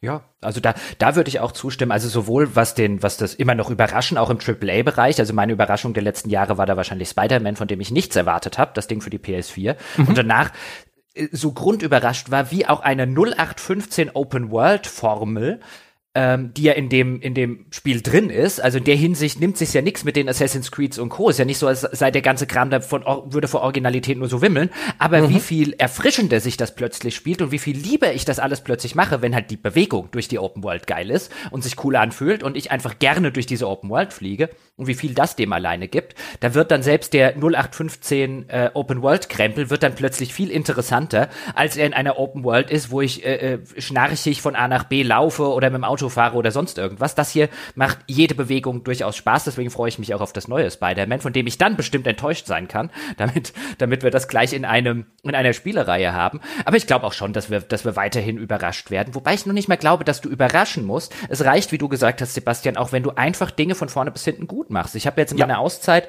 ähm, weil da die Royal-Version rausgekommen ist, ja nochmal Persona 5 gespielt von vorne bis jetzt zum neuen Ende und äh, das neue Ende äh, hätte es nicht gebraucht. Also ich kann da jetzt keinem empfehlen, deswegen äh, das Ganze zu spielen, weil das neue Kapitel, das dann ganz am Ende, also man muss das einmal komplett durchspielen, um das neue Kapitel zu sehen. Das ist echt, egal wie viel Mühe sie sich geben, nicht gut genug, um das zu rechtfertigen, nochmal diesen Zeitaufwand. Aber es hat durchaus, und da hat man dann wieder durchaus gemerkt, wie von vorne bis hinten geil das Ding einfach durchdesignt ist, ohne in irgendeiner Form besonders originell zu sein, was die Mechaniken angeht. Das ist ein 0815 Rundenkampfsystem mit ein, zwei netten Features ohne besonders riesig originell zu sein, was den eigentlichen Plot angeht. Es ist nicht so, als würde man da die ganze Zeit davor sitzen und sagen, uh, das hätte ich jetzt nie erwartet oder so irgendwas. Aber es ist einfach ein richtig gut designtes und richtig geil gepolischtes Spiel. Allein das reicht heutzutage auch schon. Weil das ist nämlich eine Sache, die so ein bisschen, finde ich, hinten runtergefallen ist, wie viele Spiele wir mittlerweile haben, die längst nicht so gut designt und gepolished sind, wie zum Beispiel ein Persona 5, aber trotzdem hm. zum, zum Vollpreis erscheinen. Ich spiele gerade das Final Fantasy 14, äh, 14 sage ich schon, 7 Remake. Da wird es dann in absehbarer Zeit auch noch einen, eine Jochen-Wertschätzung davon geben, weil es mich jetzt wirklich interessiert. Und ohne da die Wertschätzung vorwegzunehmen, aber das Ding ist echt nicht gut gepolished. Das ist weit entfernt von einem guten Polish. Das ist einfach ein halbes Jahr zu früh rausgekommen. Ähm, und das ist halt heute die Norm. Und dann sitzt man wieder da und sieht bei einem richtig gut gepolischten Spielen, ach, ach, so ist das also schön. Weißt du, wenn man sich halt am Schluss noch diese sechs Monate nimmt, weil die eben nicht nur ein Prozent draus machen, sondern den Rest wirklich richtig viel mehr zum Strahlen bringen. Ja. Nice auch die, die tatsächlich die, die äh, positive Überraschung, die dann halt trotzdem nur gut oder sehr gut ist. Ne? Also das, der ganze Diskurs über Spiele findet häufig auch viel zu sehr ja sowieso schon in diesem Korridor nur noch zwischen mega super Hype, ultra geil und ja, scheiße, uninteressant statt. Und hier Ghost of Tsushima zum Beispiel neulich war ja auch so ein Fall. Äh, also erstens war es eine Überraschung, weil nach, den, nach dem Anfang des Spiels bin ich davon ausgegangen, dass ich mich da ziemlich öde durchquälen würde, weil ich dachte, das ist halt einfach zu generisch. Und eigentlich war es das dann auch, aber es war halt trotzdem gut, weil es halt einfach gut umgesetzt war. Und es war halt auch eine positive Überraschung. Ja, oder auch äh, weniger äh, spektakulär, aber Gears Tactics, dass dieses XCOM-Gameplay mit der Gears-Welt super harmoniert. Und das Spiel ist nicht mehr als nett. Cool, kann man echt spielen. Äh, aber es war auch für mich eine positive Überraschung, weil diese Gears-Franchise, die, die geht mir sowas von am Arsch vorbei. Aber das hat gepasst, das hat sich gut gespielt, das ging manierlich von der Hand. Nice. Eine, eine nette kleine Überraschung. Ja, oder denken wir, denken wir äh, nicht so lange zurück an Assassin's Creed Origins, ähm, als sich Assassin's Creed durchaus neu erfunden hat und wie wir alle davor gesessen haben und gesagt haben, oh, das ist ja eine positive Überraschung. Dann haben wir das 80 Stunden lang gemacht, dann haben einige andere das 80 Stunden lang noch mit Assassin's Creed Odyssey gemacht. Jetzt können sie es wahrscheinlich nicht mehr sehen, aber zumindest damals, für eine kurze Zeit, war es positiv. Ja, jo. genau, genau. Und umgekehrt so, weiß ich nicht, negative Überraschungen. Das Einzige, was mir einfällt, ist tatsächlich das uh, Through the Darkest of Times. Da habe ich jetzt nicht erwartet, dass das eine Sensation wird, aber da habe ich schon eigentlich gedacht, dass mir das mehr gibt. Dass das irgendwo zumindest äh, als Spielerfahrung viel interessanter sein würde. Es war jetzt nicht der Titel, wo man erwartet, dass man da jetzt mega viel Spaß hat oder sonst irgendwas, aber irgendwo habe ich da gedacht, da gehe ich raus und sage so, Mensch, ja, das war jetzt tatsächlich was ganz Besonderes und so. Und dass das gerade im Gameplay halt einfach nur richtig schlecht war, das war tatsächlich, das ist so die große negative Überraschung, die mir im Sinn wäre. Outer Worlds bei mir, das Ding von Obsidian. Ja, stimmt, hm. Outer Worlds. Da haben wir, also da habe ich jetzt auch schon vorher ehrlich gesagt nicht so viel von erwartet da, weil ich ja, weil ich irgendwo Gameplay gesehen hatte und dachte, oh, das sieht aber alles doch sehr 0815 aus und mh. Hm. aber das war dann tatsächlich doch noch, also noch langweiliger als erwartet. Ja gut, ich habe ich hab, ich, Obsidian 3D-Spiel, also ich habe kein gutes Gameplay erwartet. Ich habe erwartet, dass das nicht gepolished ist. Ich habe erwartet, dass das äh, buggy wie sonst was und so weiter ist. Was ich halt nicht erwartet habe, ist, dass es mies erzählt ist, dass es kein Stück witzig ist, dass es schlechtes Quest-Design hat, dass es langweilige NPCs hat, eine todsterbenslangweilige Handlung und all das habe ich bekommen. Weißt du, auf den Rest hätte ich ja verzichtet. Ja, wegen mir hätte das, hätte das äh, ödes Shooter-Gameplay in buggy Umgebungen und so weiter sein können. Das hätte ich ja, das hätte ich ja genommen. Ah, aber nein, nein. Das war sogar noch gepolished. Weißt du, da Hm, habe ich das dann mal stimmt. für Obsidian-Verhältnisse. Das hatte wenig Bugs, hab ich mir sagen lassen. Ach Gott. Bei mir ist es, äh, ich habe eigentlich auf die Schnelle nix. Ich könnte schnell Layers of 4.2 sagen, um den anderen noch ein bisschen zu triggern. Das hast du ja gar nicht gespielt, du Sau. Zur Hälfte, bis Ah ich ja, die Schnauze voll hatte Hälfte. vor prätentiösen äh, Kunstmasturbation. Du bist einfach, du bist einfach noch nicht so weit. So als, so als gäbe es unprätentiöse Kunstmasturbation. Sebastian, erzähl mir mehr. ich, ähm, ich weiß nicht so richtig, was prätentiös heißt, aber ich benutze das Wort gern. Alrighty, nächste Frage. Die hat sich dann jetzt wieder der Jochen ausgesucht. Und da ist eine Frage zum Final Fantasy VII Remaster. Okay. Hast du eine Meinung zu der Tendenz? Ach so, Entschuldigung. Hast du eine Meinung zu der Tendenz, dass Spiele wie Final Fantasy VII Remaster, wenn sie neu veröffentlicht werden, mit Zusatzmechaniken wie Zeitbeschleunigung oder Ausschalten der Zufallskämpfe ausgestattet werden? Findest du, wie er auch, dass das ein recht deutliches Zeichen dafür ist, dass diese früher in Rollenspielen sehr verbreiteten Mechaniken einfach nicht mehr zeitgemäß sind. Jein, ich finde, es ist ein eindeutiges Zeichen dafür, dass ihnen früher die Zeit, äh, die, die Vorwärtsspulfunktion und so weiter gefehlt hat. Ähm, das ist nämlich eine ganz interessante Frage, weil, kurz zur Erklärung für die ähm, äh, Menschen, die das nicht wissen, dass gerade zum Beispiel jetzt äh, Teile der Final Fantasy Reihe, wir reden jetzt nicht über das Remake, sondern er redet über das Remaster, das sind zwei verschiedene Paar Schuhe, also gerade die alten Final Fantasies werden gerne remastered und bekommen dann so ein bisschen halbwegs modernere an, an äh, äh, PlayStation 4 und äh, äh, Großbildfernseher angepasste Optik und so weiter. Ähm, und die bekommen häufig als einzige wirkliche Gameplay-Erweiterungen, bekommen sie dann äh, Komfortfunktionen, wie zum Beispiel, dass man in den Rundenkämpfen oder in den Echtzeitkämpfen, wie bei Final Fantasy 12 war es, glaube ich, komme da immer durcheinander, ähm, eine ne Vorspulfunktion, also dass man die Zeit einfach beschleunigen kann und dass diese Kämpfe, die Routinekämpfe einfach schneller ablaufen. Und jetzt war es bei Final Fantasy The Zodiac Age, ist das 12 oder 13? Sebastian, guck doch mal bitte schnell während ich hier weiterrede. Ähm, Okay. Da gab es auch so eine Funktion, weil die hatten damals so ein MMO-Kampfsystem. Das erschien denen Anfang der 2000er oder so Mitte der 2000er wie eine gute Idee. Und diese Kämpfe Zwölf. ziehen sich. Zwölf war's, okay, sorry. Zwölf The Zodiac Age, unter diesem Untertitel wird das neu veröffentlicht. Und die ziehen sich, wie man hier sagen würde, wie Hechtsub.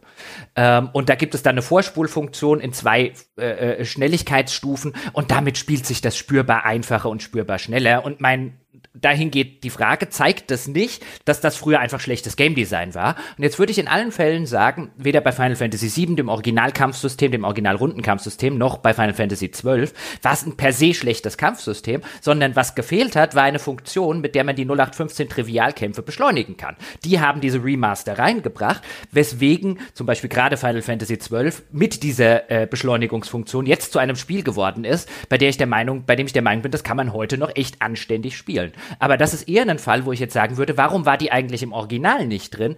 Anstatt, dass ich sagen würde, da war die Originalmechanik einfach zu schlecht, sondern die Mechanik hat sich, und das ist ja ein Problem von vielen Kampfmechaniken in Rollenspielen, gerade bei japanischen Rollenspielen, dass die irgendwann sich so häufig wiederholt, dass sie trivial wird, insbesondere wenn die Gegner einem nichts entgegenzusetzen haben gerade, aber ich die ganze Zeit immer noch entsprechend aus den Menüs die Auswahlen treffen muss, die Einstellungen machen muss, wieder auf Attack drücken muss und dann dauert das wieder, bis der Gegner angegriffen hat und bis die Ich habe den Kampf gewonnen Animation rum ist. Und da über eine Vorspulfunktion zu arbeiten oder über eine Zeitbeschleunigungsfunktion zu arbeiten, das hätte man damals schon machen können, das macht aber per se das Kampfsystem nicht schlecht. Was ich aber noch interessant finde, was ich jetzt einfach mal an euch weitergebe daran ist, was gibt, was werden denn in Zukunft die Final Fantasy VII Remasters sein? Was sind denn die Spiele von heute, wo in 20 Jahren jemand eine Komfortfunktion bei einem Remaster einbauen muss, weil man das echt nicht mehr spielen kann? André.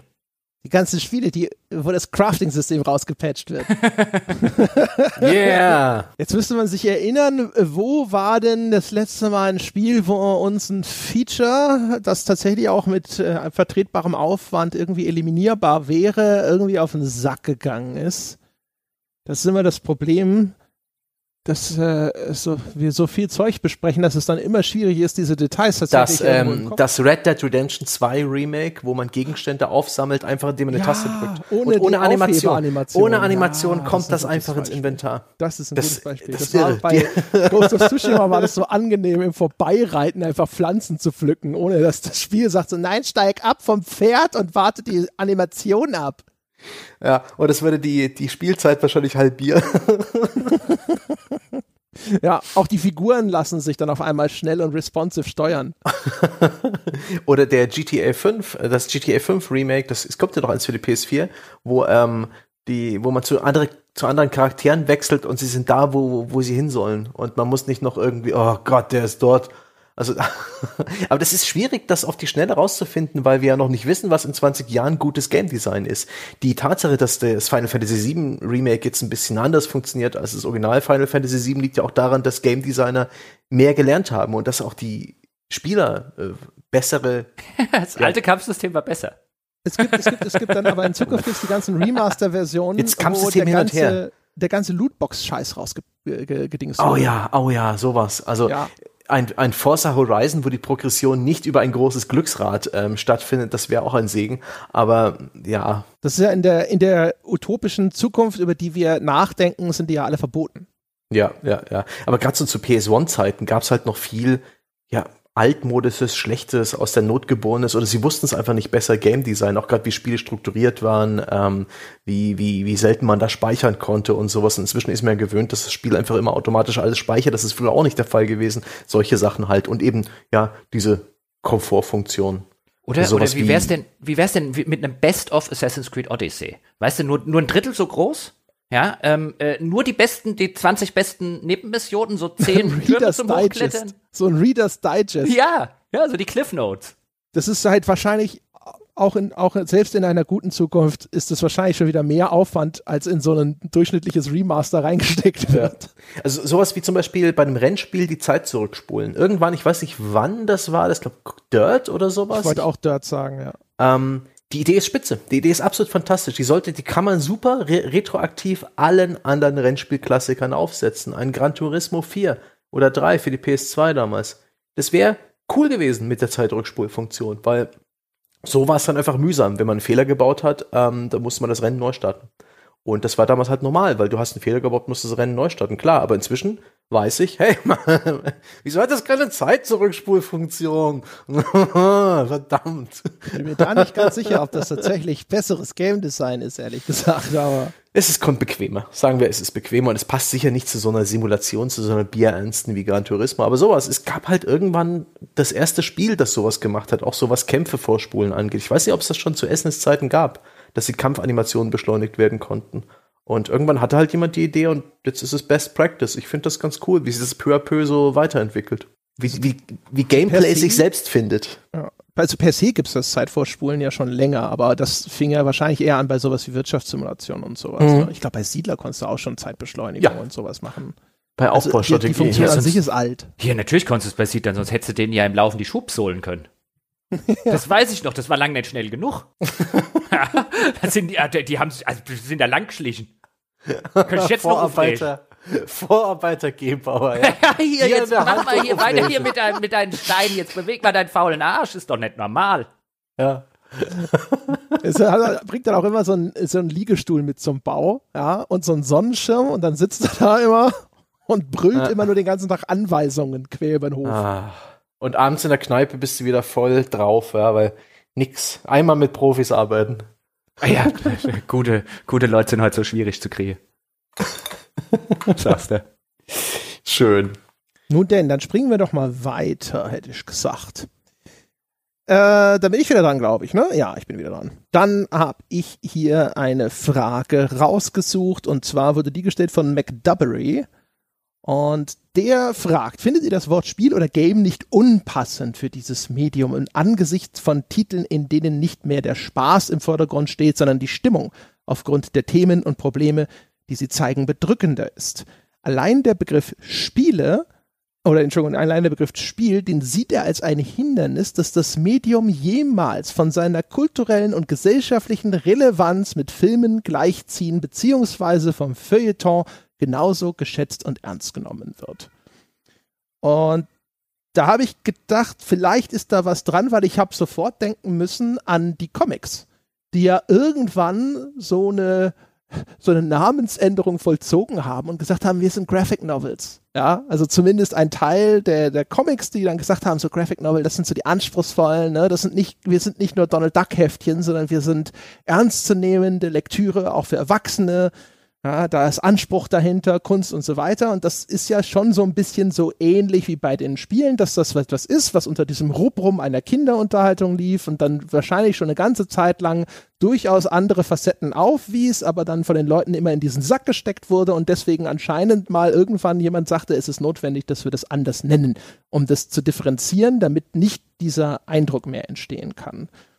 Und ähm, dann habe ich allerdings gedacht, auf Spiele übertragen, weiß ich nicht, ob das tatsächlich noch Not tut, auch wenn es das schon gab. Also wir haben genau diesen Versuch bei Computerspielen schon gesehen. Erstens zum Beispiel, dass in den USA sehr häufig dann Organisationen oder ähnliches dann gesagt haben, so Moment mal, also zum Beispiel die ESA in den, äh, in den USA, also der dortige Publisher-Verband, das ist ja die Entertainment Software Association, die haben sich jetzt auch nicht irgendeinen Titel mit Spiel im Namen gegeben, ganz viele andere sprechen von interaktiver Unterhaltung und so weiter. Das heißt also, da gab es schon eine Gegenbewegung, bekanntermaßen bei Sony, die die PlayStation 2 als Computer Entertainment System beworben haben und peinlich genau darauf geachtet haben, dass das gefälligst überall Computer Entertainment System genannt wird und eben nicht nicht eine Konsole, weil man diesem Nimbus der Kinderunterhaltung dadurch zu entfliehen glaubte oder zumindest den Versuch unternehmen wollte. Die haben auch darauf bestanden, dass die Konsole eben nicht verkauft wird in den Spielzeugabteilungen, wie das bis dahin häufig noch Usus war, sondern die sollte gefälligst oben bei DVDs oder IT oder Elektronik verkauft werden. Ich habe aber das Gefühl, das haben wir schon hinter uns gelassen. Und ähm, es ist ja nicht so, dass nicht Begriffe auch eine andere Anmutung bekommen können oder äh, dass Begriffe eine komplette Umdeutung erfahren können. Dinge, die früher noch ganz normal waren, gelten heute, gelten heute als Schimpfwort und so weiter und so fort. Das heißt, also Begriffsbedeutungen und auch die Wahrnehmung von Begriffen kann sich ja ändern. Und bei Spielen habe ich das Gefühl, tut es gar nicht mehr so groß Not, denen nochmal ein anderes Etikett zu verpassen. Also die Anerkennung von Spielen scheint mir so breit inzwischen schon zu sein. Und sie kommen ja auch jetzt schon im Feuilleton vor. Ich glaube, was da jetzt noch fehlt, das liegt nicht daran, dass wir dem Ganzen das immer noch ein falsches Etikett verpassen und dass die Leute diesen Begriff Spiel lesen oder hören und deswegen automatisch das Ganze nicht ernst nehmen. Wie sehen Sie das, meine Herren? Das Wort Spiel an sich, das Deutsche, das ist relativ nah bei Brettspielen mit dran. Ich kann mir schon vorstellen, dass es da schon zu Verwechslungen kommt oder zu Falscheinschätzungen. Weswegen auch zum Beispiel Wolfgang irgendwie gern das Wort Game benutzt. Game ist noch ein bisschen abgetrennter vom, vom Spiel, wo man viele Leute halt an Monopoly denken oder an sowas wie Skat an sowas Beliebigeres, ähm, was vielleicht auch eine eher mechanisch funktioniert und gar nicht so sehr dem Zeitvertreib dient und gar nicht so sehr zum Beispiel den emotionalen äh, Impact haben kann oder eben eine Geschichte erzählen, wie es inzwischen halt Spiele tun. Deswegen habe ich auch den Eindruck, dass sehr viel öfter sowas benutzt wird im Englischen, gerade wie Experience, Interactive Experience und sowas. Aber da gibt's auch keine, oder ja, eine Erfahrung, da gibt's auch keinen guten Ersatzbegriff im Deutschen, weswegen Videospiel für mich okay ist. Die Leute gewöhnen sich dran. Ich meine, wir haben inzwischen die Diskette als Speichersymbol etabliert, ja. Die gibt's gar nicht mehr. Wir, wir sind umgeben von Anachronismen. Ja. Wird schon gehen. Ja, ich, ich finde es ganz interessant. Also einerseits kann ich mir schon vorstellen, dass zumindest bei Generationen, die ich würde jetzt mal sagen älter ist, also André und meine Generation, immer noch das Wort Spiel ein bisschen problematisch besetzt ist, weil er echt noch ziemlich diese klassisch deutsche protestantische Arbeitsethik äh, so eine gewisse Rolle spielt. So Spiel ist das, was man irgendwie vielleicht mal in der Freizeit macht, aber hauptsächlich machen das Kinder, aber wegen mir mal irgendwie eine Stunde hier sich zum Skat spielen oder so treffen. Aber es gibt noch Arbeit und es gibt Spiel und das Spiel ist immer so als was Kindliches und Zeitverschwendendes besetzt. Aber die Generationen, die ähm, äh, da löst sich sozusagen dieses Problem ein bisschen von allein und ich glaube, unter, unter jüngeren Generationen ist das halt längst nicht mehr so negativ besetzt, wie es da mal besetzt gewesen ähm, ist. Einfach, einfach aus so einer kulturellen protestantischen Arbeitsethik-Sicht heraus, die sich insbesondere in Nachkriegsdeutschland und mit dem Wirtschaftswunder und dem Wiederaufbau ja eine sehr, sehr prominente gewesen ist. Andererseits finde ich so Wörter wie Game ganz, ganz furchtbar. Also das ist, das ist so ein, da, da, da rollen sich mir regelmäßig die Fußnägel auf, wenn jemand Game dazu sagt. Der bei Wolfgang auch so. Aber ich meine, er kann das selbstverständlich handhaben, wie er, wie er möchte. Ich will ihm da auch nicht irgendwie reinreden oder irgendwie sagen, das sei falsch oder so. Aber das ist so ein Anglizismus, bei dem ich so, Gott sei Dank hat der sich nicht durchgesetzt. Ähm, was ich zum Beispiel interessant finde in der, in der Hinsicht ist, wie, wie auch eigene Worte, wenn sie notwendig sind, auch tatsächlich entstehen, weil Sprache halt einfach was Lebendiges ist. Also wie viele Leute generationsübergreifend und heute nicht mehr sagen, ich gehe jetzt mal spielen, wenn sie PC spielen und, äh, oder Videospielen meinen, sondern die gehen zocken. Und in, als ich jung war, wäre gewesen, wenn da jemand gesagt hätte, er geht zocken, wäre der in eine Spielhalle gegangen. Und heute ist es ein, ich gehe mhm. zocken oder ich bin zocken, ist ein, ich bin am PC oder ich bin an der Playstation oder ich bin an der Xbox oder wo auch immer und spiele Computer- und Videospiele. Da schien ein Begriff zur Abgrenzung notwendig zu sein. Dann ist gleichzeitig sowas wie Spielhallen und Spielautomaten in, in Gaststätten ist so weit nach unten gesunken, dass da keine Verwechslungsgefahr offensichtlich entstanden ist und dann daraus hin hat man sich das Wort entlehnt und heute weiß jeder, was damit, äh, was, was dadurch bedeutet wird. Weswegen ich argumentieren würde, wenn es das Wort, das der Fragesteller hier ähm, vermisst brauchen würde, wirklich, dann würde es das geben. Ich glaube, es braucht das nicht. Man, man muss ja auch bedenken, auch der Film war ja mal eine frivole Freizeitbeschäftigung, auf die herabgeblickt wurde. Ist ja nicht so, dass der Film jetzt irgendwie auf der Bühne erschienen ist, alle haben in die Hände geklatscht und gesagt, hey, spitze, ja, das ist ja super, sondern Damals gab es wahrscheinlich sogar auch so vielleicht so ähnliche Diskussionen darüber, ne, weil so, ah ja, aber um, oh, ist das ja und überhaupt, ne, vielleicht müssen wir uns da auch nochmal neu erfinden. Die Leute schauen auf uns herab, weil wir kein Theater sind oder sonst irgendwas. Und das hat er auch überwunden. Da kräht heute kein Hahn mehr nach. Ja, und, und, und die nächste Frage ist, musst du denn in den Feuilleton?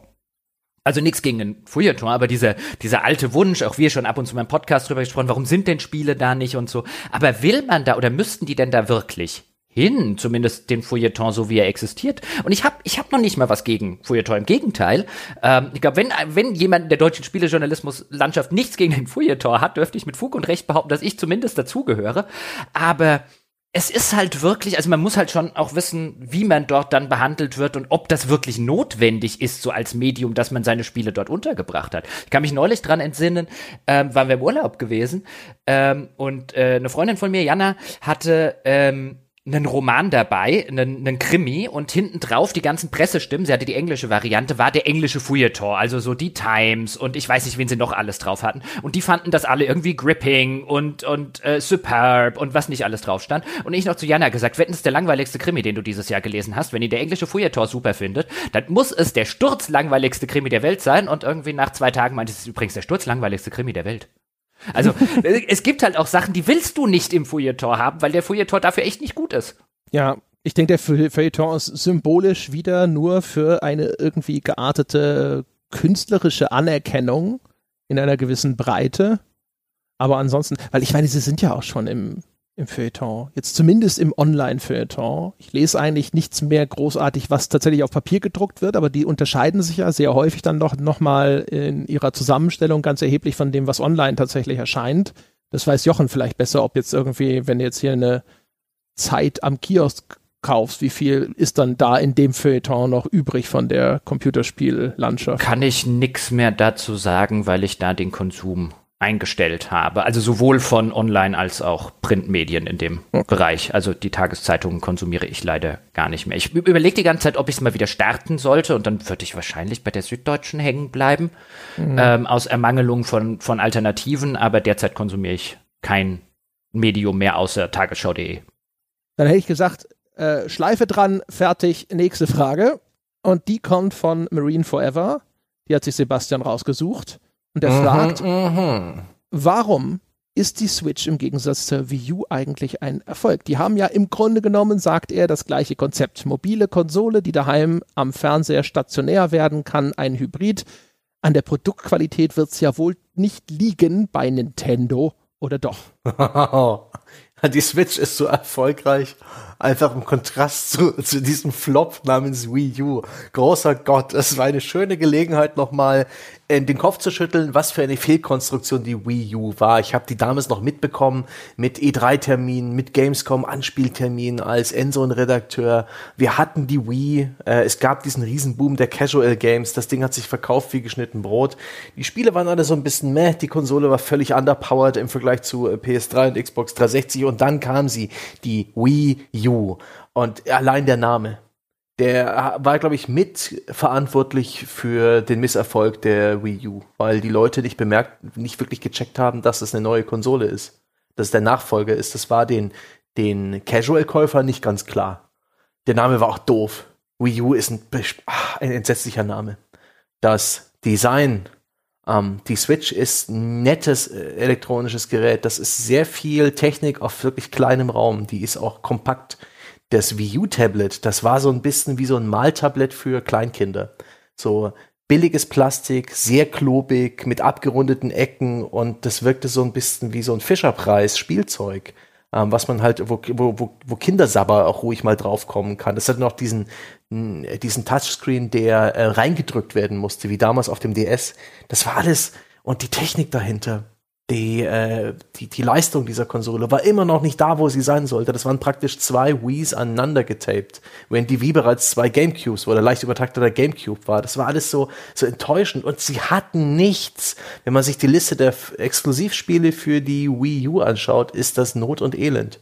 Also Super Mario 3D Land, ähm, Bayonetta 2, sie hatten dieses Zombie U, ne, das dann irgendwann dann doch noch für andere Plattformen erschienen ist, dieses Zombie-Spiel von Ubisoft und äh, kein großes Zelda, außer man nimmt jetzt Wind Waker HD mit dazu. Ähm, das war einfach ein absoluter Rohrkrepierer. Die Wii U war eine entsetzliche Konsole. Es war schwer, sie zu mögen. Ich glaube, André, du hast doch eine besessen, oder? Ich habe mir sehr spät eine noch gekauft, ja. Echt? Die habe ich mir zu Weihnachten gewünscht. Gewünscht? Ja, die Wii U war tatsächlich eine sehr schöne Konsole. Also, sie hatte nicht die Mega-Titelauswahl, deswegen war es nee. gut, dass ich spät zu dieser Party erschienen bin und konnte dann quasi aus dem Vollen schöpfen. Ähm, aber die Wii U war ja der Grund, warum ich der Switch damals ihren Erfolg vorausgesagt habe, weil das Konzept der Wii U war schon klasse. Im Falle der Wii U war es halt schlecht exekutiert. Ja, Denn das war eher so ein Beifang. Der Unterschied ist halt einfach, das ist noch keine richtig mobile Konsole gewesen. Mhm sondern du hattest die Möglichkeit eben nicht mal alle Spiele, einen Teil der Spiele auch auf dem Bildschirm auf diesem kleinen Controller anzeigen zu lassen. Das heißt, du hattest noch nicht mal die Zuversicht, alle Spiele kann ich auch in diesem, in jetzt Air, Airquotes äh, mobilen Gerät mhm. spielen. Und zum Zweiten hattest du das ja nur gestreamt auf diesen Bildschirm. Das war jetzt keine separate Hardware-Einheit, wie das die Switch ist, sondern du musstest die Wii U irgendwo stehen haben und das heißt, ich musste die Wii U bei mir ins Schlafzimmer schleppen, damit ich dann dort auf diesem Tablet äh, quasi wie auf einem Handheld spielen konnte. Der Empfang und, hat sonst nicht gereicht. Genau, also beziehungsweise dadurch, dass das dann halt durch mehrere Wände durchgeht und so weiter und so fort, war das halt einfach dann nicht mehr gut genug. Hm. Uh, und dann hat sich auch die Wii U beschwert, nee, so geht das nicht. Und dann habe ich die halt sozusagen dann wie so eine, wie so einen Media Center PC auf meinem Schla äh, Nachttisch aufgebaut und habe hat dann immer noch das äh, auf diesem Gamepad gespielt. Und dann musste ich immer gucken, ist unterstützt das Spiel das überhaupt? Und dann häufig mhm. haben sie es zwar unterstützt, aber dann war der Text scheiße klein wie bei dem mhm. Xenoblade Chronicles X und es war einfach kacke zu spielen auf dem Handheld-Ding. Und das sind alles Sachen, die hat die Switch halt eliminiert. Die ist halt ein ja. richtiger Hybrid. Während bei der Wii U war es halt einfach noch ein Scheiß-Gimmick.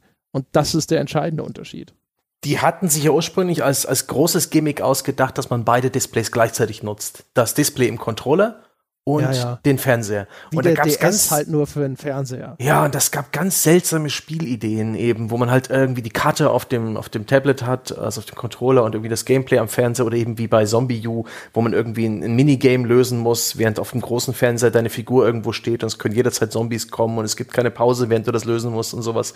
Das war so gezwungen. Das war so trollig, Nintendo, so, Nintendo, was machst denn du schon wieder, ja? Die, die haben schon wieder so eine kreative Idee. Die, die, die gehen wieder all in mit irgendeiner so verkorksten kleinen Marotte. Und im Fall der Wii mit dem äh, Motion Controller war das jetzt vielleicht auch nicht so erfüllend, aber es war mega erfolgreich. Und der, der Clou, den sie bei der Wii U hatten, der war einfach nicht sonderlich spannend.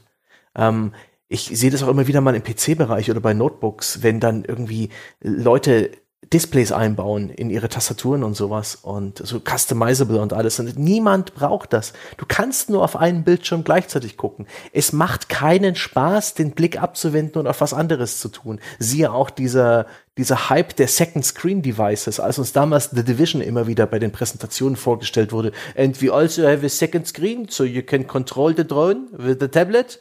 Und was ja noch restlos gestrichen wurde, Gott sei Dank. Ähm, bin froh, dass wir das alles hinter uns haben. Ärgerlich und schade, dass Nintendo all in gegangen ist zu dieser ähm, zum Scheitern verurteilten prinzipiellen Designidee. Sie hatten Gott sei Dank als Beifang den, das Streaming auf das Tablet mit dabei und das hat sich als Glücksgriff erwiesen, denn da geht die Reise hin. Der Fernseher ist belegt mit Netflix. Wir spielen im Bett. Ich glaube, da steht ja auch, könnte ja auch ein Fernseher stehen.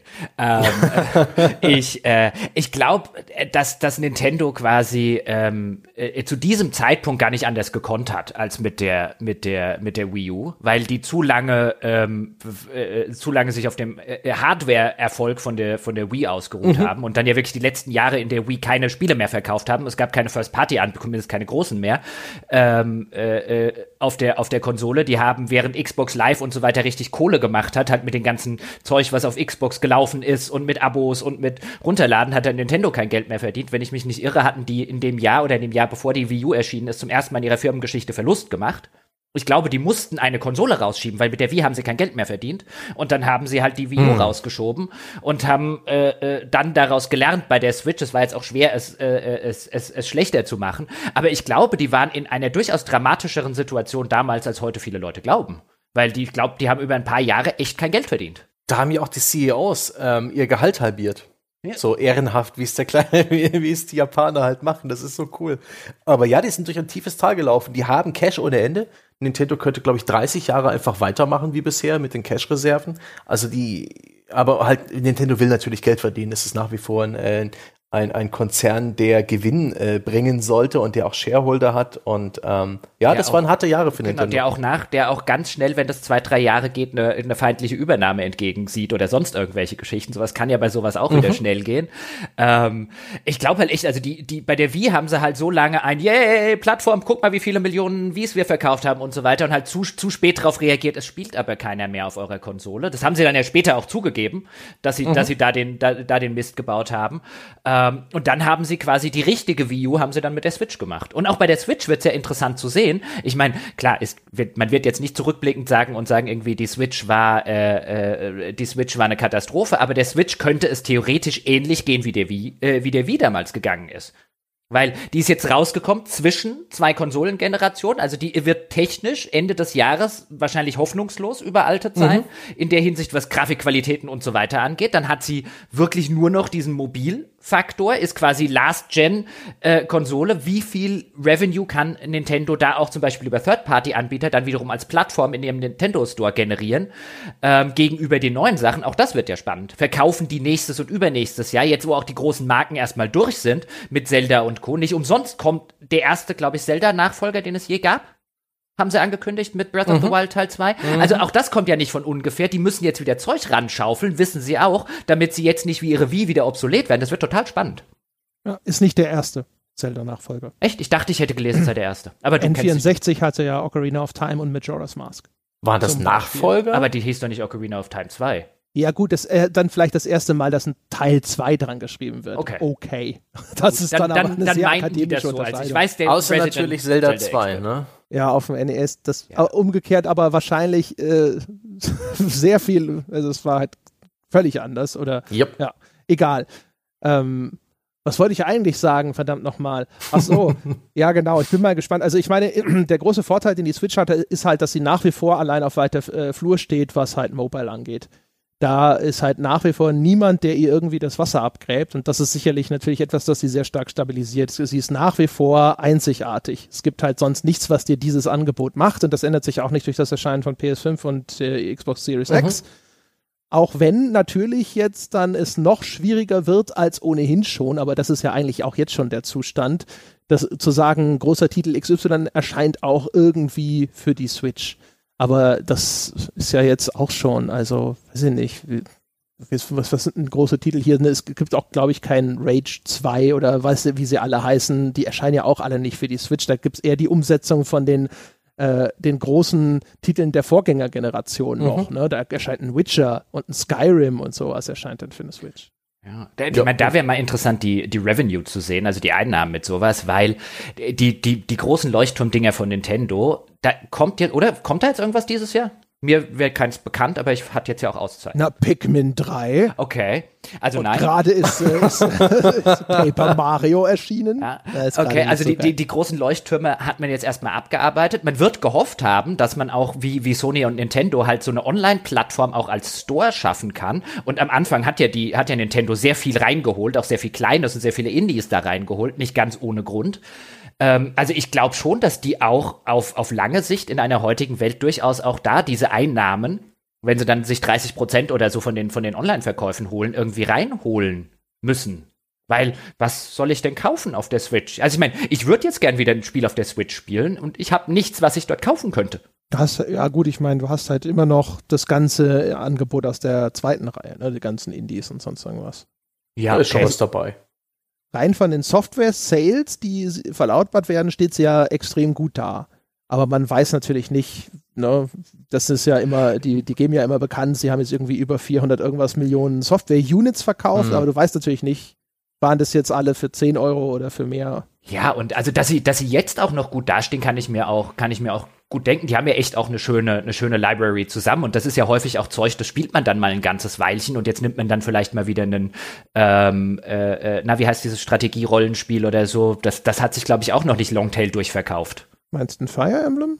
Genau, das Fire, das letzte Fire Emblem oder so. Die haben schon einen ganz guten Katalog, aber wenn jetzt eben im, im Herbst äh, die neuen Konsolen rauskommen und weit und breit irgendwie auf der Switch dann Pikmin 3 das Beste ist, also dann wird man eher so ein bisschen unter ferner Liefen wahrscheinlich laufen. Da bin ich halt gespannt, wie sich das im Herbst und nächstes Jahr fortsetzt. Weil es wird ja noch ein Weilchen dauern, bis die nächsten Leuchtturmspiele von Nintendo wiederkommen. Und das ist ja wieder der typische Fall von Nintendo macht eine Konsole für ihre eigenen Spiele. Ich beneide jedenfalls nicht die, ähm, die Kollegen, die ehemaligen, die jetzt immer noch äh, bei der Endzone arbeiten und dann auch in, in diesen Durstphasen wirklich händeringend einmal im Monat überlegen, was um alles in der Welt nehmen wir aufs Cover. Ja, das sieht man ja auch an den, ich meine, jetzt, jetzt, jetzt geht man in Japan offensichtlich hin und remastert halt den ganzen Krempel, damit man halt First-Party-Angebote für die eigene Konsole hat, ähm, wie zum Beispiel das, das Xenoblade Chronicles, was man jetzt remastert hat, oder ähm, Tokyo Mirage irgendwie, schlag mich tot, irgend so ein Tokyo Boyband oder, oder, oder Popband RPG, was ich dringend noch mal spielen muss, weil die Prämisse einfach so bescheuert klingt. Aber äh, jetzt kommen halt die ganzen Remaster, die werden auch nicht von ungefähr kommen, wir brauchen Angebot. Also, hab nichts gegen noch mehr Japano-Rollenspiel-Remaster. Ja, aber Da genügend, kommt genügend. doch auch ähm, hier Bravely Default Second. Kommt Ja, auch Ja, noch. äh, äh, wird mir die ganze Zeit gesagt. Wann kommt's denn endlich? Kann ich dir aus dem Kopf nicht sagen. Ich habe das erste gibt- nicht gespielt, soll aber toll sein. es gibt schon genügend Spiele. Und ich habe auch den Eindruck, wenn ich, ich gucke ja alle zwei Wochen so ein bisschen auf die Releases und da ist die Switch schon immer ein bisschen am schwächsten am Dastehen, so was die Release Monat für Monat angeht. Aber genügend Indie-Games, genügend Double-A, auch so Titel sowas vom Format eines Focus Home Interactive, so halt so, so, so Medium-Games, die erscheinen durchaus in, in respektierlicher Zahl auf der, auf der Switch und manchmal auch erst ein Jahr später, aber das ist ein echt gutes Spielerangebot verglichen zu anderen Nintendo-Vorgängerkonsolen. Da muss man, kann man sich nicht beschweren. Und Ich man muss, das darf cool. ja nicht vergessen, äh, der letzte Top-Hit, auch wenn der jetzt natürlich vielleicht überraschend top geworden ist, danke Corona, ist mit Animal Crossing Ja. jetzt, keine Ahnung, fünf Monate her. Stimmt, ich habe. Animal Crossing vergessen. Das ist unfassbar erfolgreich. Ja. Das ist das, äh, ich glaube, zweiterfolgreichste Spiel auf einer Nintendo-Konsole überhaupt. Ja, ich, ich, ich Depp, da hätte man jetzt echt dran denken können. Ich habe äh, bei den, ich habe jetzt überlegt, was ist denn da in letzter Zeit erschienen und ich hatte Animal Crossing überhaupt nicht mehr auf dem Schirm. Da werden bestimmt einige Hörer draußen gesessen haben. Animal Crossing, Animal Crossing? Also das, Aber halt die Finger davon, das macht süchtig. ja, nee, eigentlich nicht. Ehrlich gesagt, also, we- weiß ich nicht, wenn du das länger als fünf Stunden durchhältst, bin ich überrascht. Uh, Challenge. Nein, nicht accept. Oh nein, wenn wir das dem Jochen geben, der ist doch Completionist. Ja, Oh aber, aber nicht um jeden Preis. Also. Denn wenn der das, wenn der zu- nach drei Stunden wieder das 200. Mal anfängt, auf irgendeinen Stein einzuschlagen oder sowas, dann wird er sich schon fragen, Nee, ist nee, das ich das, sagte, was ich mit meinem Leben anfangen will? Habe ich dafür eine Auszeit gemacht, um jetzt hier wieder zu enden? Ist das der Hügel, auf dem ich sterben werde? Gib ihm zwei Wochen und er wird bei irgendeiner Gruppe, so einer Internet-Community Mitglied sein, wo man sich gegenseitig diese, diese Ja, die Stock Rüben Market Preise, zuschustert, die, ja, genau. ja, die, Und dann die, kann er äh, nicht um die Zeit, wo wir aufnehmen wollen, weil das sind die Rübenpreise. Oh, sorry, da kam jetzt gerade. Oh, und äh, übermorgen ist auch der gestreifte Zackenbarsch nicht mehr da. Da muss ich jetzt echt noch mal ein paar Stunden ins Angeln investieren. Äh, ich melde mich. Oh, herrlich. Bitte, Jochen, mach's. Ich mag so Selbstzerstörung. ihr, wart, ihr wart bestimmt auch die Leute, die so früher mit 17 oder so, so, komm, gib dem da drüben mal diese Flasche Schnaps, wir gucken, was passiert. ja, solche Leute. Wär, wäre es zuerst eher die Kategorie, ich gebe dir 5 Euro, wenn du, wenn, er, wenn du dir in die Eier treten lässt. 5 Euro? genau. 5 Euro? Zeig erst, dass du das Geld hast. Zeig erst, dass du die Eier hast. oh Mann. Ah, schön. Ach ey, wer ist denn dran? Jochen ist wieder dran, Was? oder? Ja. Echt? Nee, Sebastian ist dran. Nee, Sebastian ja, hat Sebastian war gerade beantwortet. Stimmt, das heißt, jetzt kommt Jochen wieder dran. Und Jochen hat noch eine Frage, die er sich ausgesucht hat. Und da scrolle ich gerade hin. Und deswegen spreche ich so langsam. Dragona hat gefragt, es wird spekuliert, ob Spiele mit dem Erscheinen von PS5 und Series X um 10 Dollar teurer werden. Schadet ein höherer Preis nicht eher der Spielelandschaft und erhöht das Risiko von Flops, weil die Spieler dann ja noch stärker abwägen, ob sie jetzt das eine oder das andere Spiel kaufen. Nein. Also erstens finde ich es ganz interessant, dass es diese Überlegungen gibt, denn äh, wir hatten ja auch schon in der Vergangenheit häufiger mal so über Spielepreise geredet, haben darüber geredet, dass Spiele ähm, äh, inflationsbereinigt und jetzt umgerechnet von D-Mark auf Euro und so weiter nicht teurer geworden sind, sondern als einziges Medium dort draußen eigentlich billiger und zwar ganz, relativ erheblich billiger, also wenn wir den Neupreis von Spielen ähm, zu Rate ziehen und dann mal in die 80er oder frühen 90er Jahre reingucken, was dort Spiele gekostet haben und dass Spiele eigentlich teurer sein müssten, aber sich bislang niemand so recht getraut hat, wirklich enorm oder richtig an der Preisschraube zu drehen. Ich meine, es gab still und heimlich mal so eine Erhöhung von 59, die sie eine Weile gekostet haben, auf mittlerweile 69, wenn wir jetzt neue Spiele irgendwie im PlayStation 4 Store oder so nehmen. Aber jetzt nochmal hochzugehen auf 79, wenn das stimmen würde, ich kann ja immer wieder sagen, als äh, vom, von der Auszeit Betroffener, ich habe davon nichts mitgekriegt. Aber eigentlich wäre es wahrscheinlich notwendig, insbesondere in der Zeit der Verramschung, die wir mittlerweile haben, äh, schlicht und ergreifend, weil die Leute, die es zum Voll, die es bei Erscheinen kaufen, die scheinen offensichtlich bereit zu sein, jetzt auch 69 auszugeben. Vielleicht wären die auch bereit oder wahrscheinlich wären die bereit, 79 dafür auszugeben. Einfach, ich will es jetzt zum Erscheinungstermin spielen, weil mittlerweile auch Konsolenspiele, nicht ganz so extrem wie am PC, aber auch da keine Preisstabilität oder keine lange Preisstabilität mehr besitzen, die hinten raus sehr, sehr schnell für irgendwie 30 Euro, 20 Euro, sogar teilweise für 15 Euro schon in der Verramschung landen, die also ihr erheblich viel ihres Geldes erstmal direkt zu Release einspielen müssen. Und wenn das nicht passiert, jetzt könnte man sagen, was interessiert uns, das ist doch total toll auf Consumer-Seite, wenn das passiert, warte ich einfach drei Monate, kriege ich das Ding für 19 Euro hinterhergeworfen. Was wir dann halt haben werden, ist das, was wir immer verstärkter sehen, sind nämlich Mechaniken, die auf langes Spielen ausgelegt sind, damit man die Leute dann halt daran monetarisieren kann, wie zum Beispiel Lootboxen, wie zum Beispiel äh, ein langsames Level-System, dass man den Leuten noch irgendwelche Beschleuniger verkaufen kann, wie ein exorbitanter Umfang, damit die Leute noch den Season Pass irgendwie mitnehmen, weil sie eh denken, sie seien wochenlang mit dem ganzen Ding beschäftigt. Und dann kaufen sie sich vielleicht noch den Beschleuniger hier oder die neue Waffe da oder Ingame-Währung dort.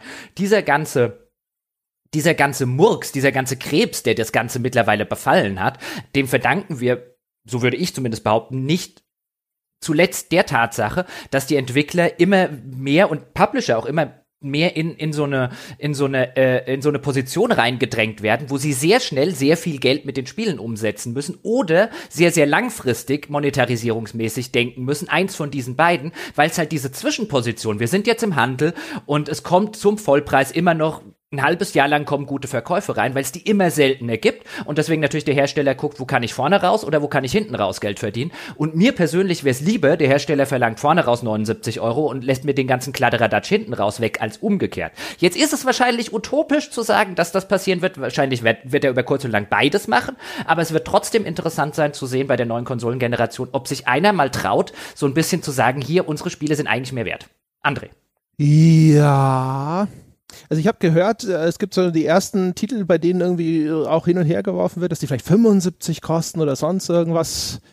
Ich habe vorhin übrigens nochmal, nur um es mal gesagt zu haben, was auch mal ganz interessant wäre, bei dieser Geschichte mit Inflationsbereich sind die Spiele ja eigentlich sogar vergleichsweise immer noch relativ günstig. Ähm, was man auch nochmal, was ich glaube, was man, was wir bislang nicht gemacht haben, wäre nochmal nachzuschauen, aber umgekehrt, wie sieht es denn aus mit Haushaltseinkommen? Also nicht nur ist, äh, ist der Kaufkraftwert äh, entsprechend quasi, der man ausgeben muss, um ein Spiel zu bekommen, tatsächlich vielleicht niedriger oder gleich hoch, aber umgekehrt, wie viel hat man denn ungefähr so zur Verfügung im Durchschnitt?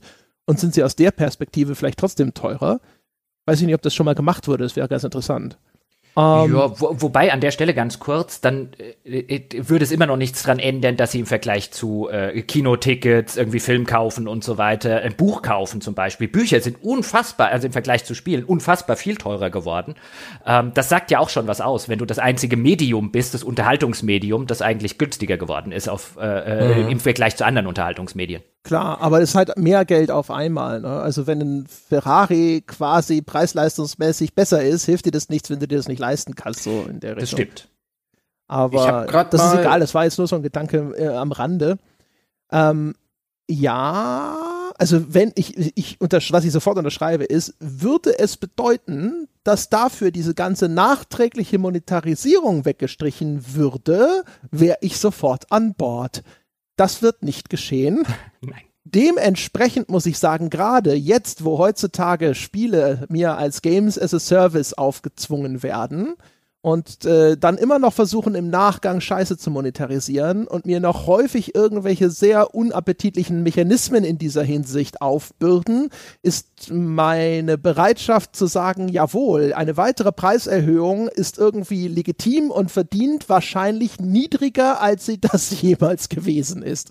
Da bin ich wieder mit in Gedanken bei so was wie dem Herr der Ringe, wo ich mir denke so, nein, eigentlich solltest du sowieso schon mal gar nichts kosten oder erheblich günstiger sein, wenn ich mir anschaue, dass du mir im Grunde genommen nur noch mal einen zweiten Kaufmannsladen verkauft hast, wo du wieder hinter der Theke stehst und nochmal die Hand aufhältst. Ja, aber dann könnte man ja jetzt argumentieren, mal Teufelsadvokat gespielt. Wenn du das nicht willst, dann wart halt drei Monate, dann bekommst du es im ersten Sale zum äh, äh, sonst was Schleuderpreis in der Regel hinterhergeworfen. Ja, würde ich auch sofort tun, äh, wenn wir nicht aus beruflichen Gründen den Early Access sozusagen äh, äh, anstreben. Ich, man sieht es auch, es gab jetzt neulich, ich weiß gar nicht, ob das jetzt im Mailback-Thread drin war oder irgendwo anders im Forum, wo auch jemand gesagt hat, ähm, für ihn findet der Spielekauf mit ganz, ganz wenigen Ausnahmen, wo er überhaupt nicht warten kann, eigentlich nur noch äh, in äh, statt, was ist gerade im Sale, also selbst wenn ein Spiel schon auf natürliche Art günstiger geworden ist und vielleicht nur noch 20 Euro kostet, wenn er es schon mal für 10 Euro im Sale gesehen hat, wird es dadurch automatisch ähm, schon nicht mehr akzeptabel, diesen Preis zu bezahlen. Ähm, und auch jetzt mit dem Blick auf die Abosysteme.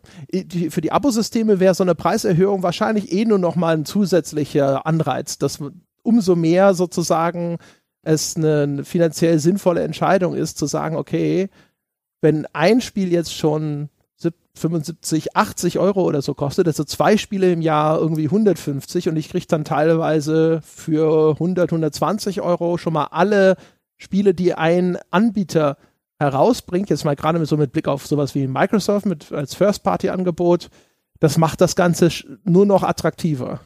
Also von mir ausgegangen jetzt wiederum, für mich nicht. Also für mich, ich wäre kein, im Gegensatz jetzt zu, zu ähm, Fernsehserien zum Beispiel, wäre ich jetzt echt kein Spieleabonnent. Also ich will dann, also da bin ich zu sehr vielleicht auch Spiele-Completionist. Ich hätte immer irgendwo anders wäre das Gras gerade grüner und das will ich jetzt spielen. Und halt nicht das, was da gerade drin ist und dann habe ich da auch keinen Bock drauf. Also ich kann mich heute Abend easy hinsetzen und kann bei Netflix zum Beispiel durchgucken und sagen, ach komm, dann guckst du heute Abend halt dieses, irgendwas haben die immer für mich und notfalls als Amazon. Also ich bräuchte da jetzt nicht Zugriff auf alle Abo-Services, die es da draußen gibt. Aber wenn jetzt da drüben irgendwie, keine Ahnung, das Bravely Default 2 klingt interessant, Ende des Monats kommt Wasteland 3, das ist nicht in meinem Abo, will ich aber spielen, dann wird's gekauft. Also da wäre ich, also da, ich wäre überhaupt oh. nicht der Kunde für Abo-Modelle bei Spielen. Ich glaube, ich, glaub, ich halt, für ja. die meisten ist dieser, dieser Verzicht sowieso unumgänglich. Genauso wie jetzt, wenn ich mich, wenn ich mich zurückerinnere, früher konnte ich halt nicht einfach zwei Spielkonsolen unterhalten. Es ist, da war schon mal kategorisch die Entscheidung notwendig, jetzt hier Microsoft, Sony oder Nintendo, beziehungsweise jetzt noch früher halt Sega, Nintendo oder Sony. Und dadurch war natürlich ein Teil sowieso schon mal abgegrenzt. Das kam dann schon nicht mehr in Frage. Und ich vermute, für den normalen Menschen auf der Straße ist das häufig halt einfach so.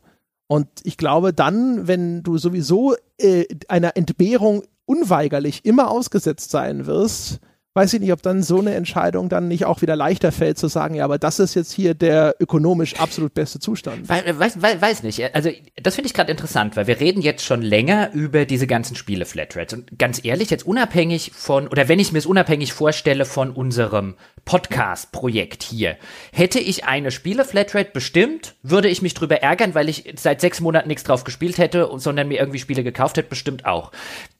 Wenn ich jetzt drüber nachdenke, wie würde ich käuferisch agieren als, ähm, als Privatperson, dann wäre wär keine Spiele Flatrate was für mich, weil ich eben zu viel unter, weiß ich hätte jetzt Bock gehabt vielleicht auf Last of Us 2 hier und dort hätte ich Bock auf das und dort hätte ich Bock auf jenes. Ich müsste also entweder zig Flatrates unterhalten und viele Sachen hätte ich halt wie Last of Us 2 trotzdem nicht in meiner Flatrate. Oder ich würde halt gezielt die Spiele rauspicken und Neuerscheinungen, die mich gerade interessieren ich werde ein völlig anderer Konsument als bei einer Film- oder bei einer Fernsehflatrate wie bei Netflix. Die Frage ist also, die sich mir gerade stellt, ist, bin ich da einfach die Ausnahme von einer Regel oder haben wir es hier mit einem völlig anderen Konsumverhalten zu tun und die Spiele-Flatrates funktionieren anders? Wenn du aber, nehmen wir mal an, du hättest nur 150 Euro im Jahr, die du ausgeben kannst für Spiele. Würdest du die dann für Vollpreis 70, 75 Euro Spiele ausgeben oder würdest du dir dann nicht trotzdem in Sales investieren oder in oder eben in ein Abo, aber sicherlich nicht in, die, in nur zwei Vollpreisspiele zum Release.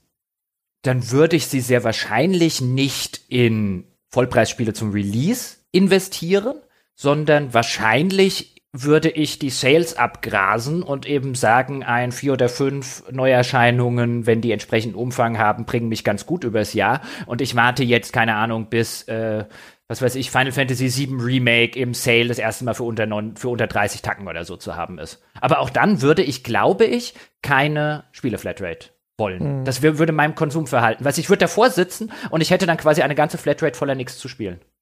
Wir vergessen übrigens schon wieder, mhm. beziehungsweise Sebastian. diesmal nicht, das werde ich jetzt verhindern, die, äh, das Modell, du kaufst es zum Vollpreis und verkaufst es dann direkt wieder.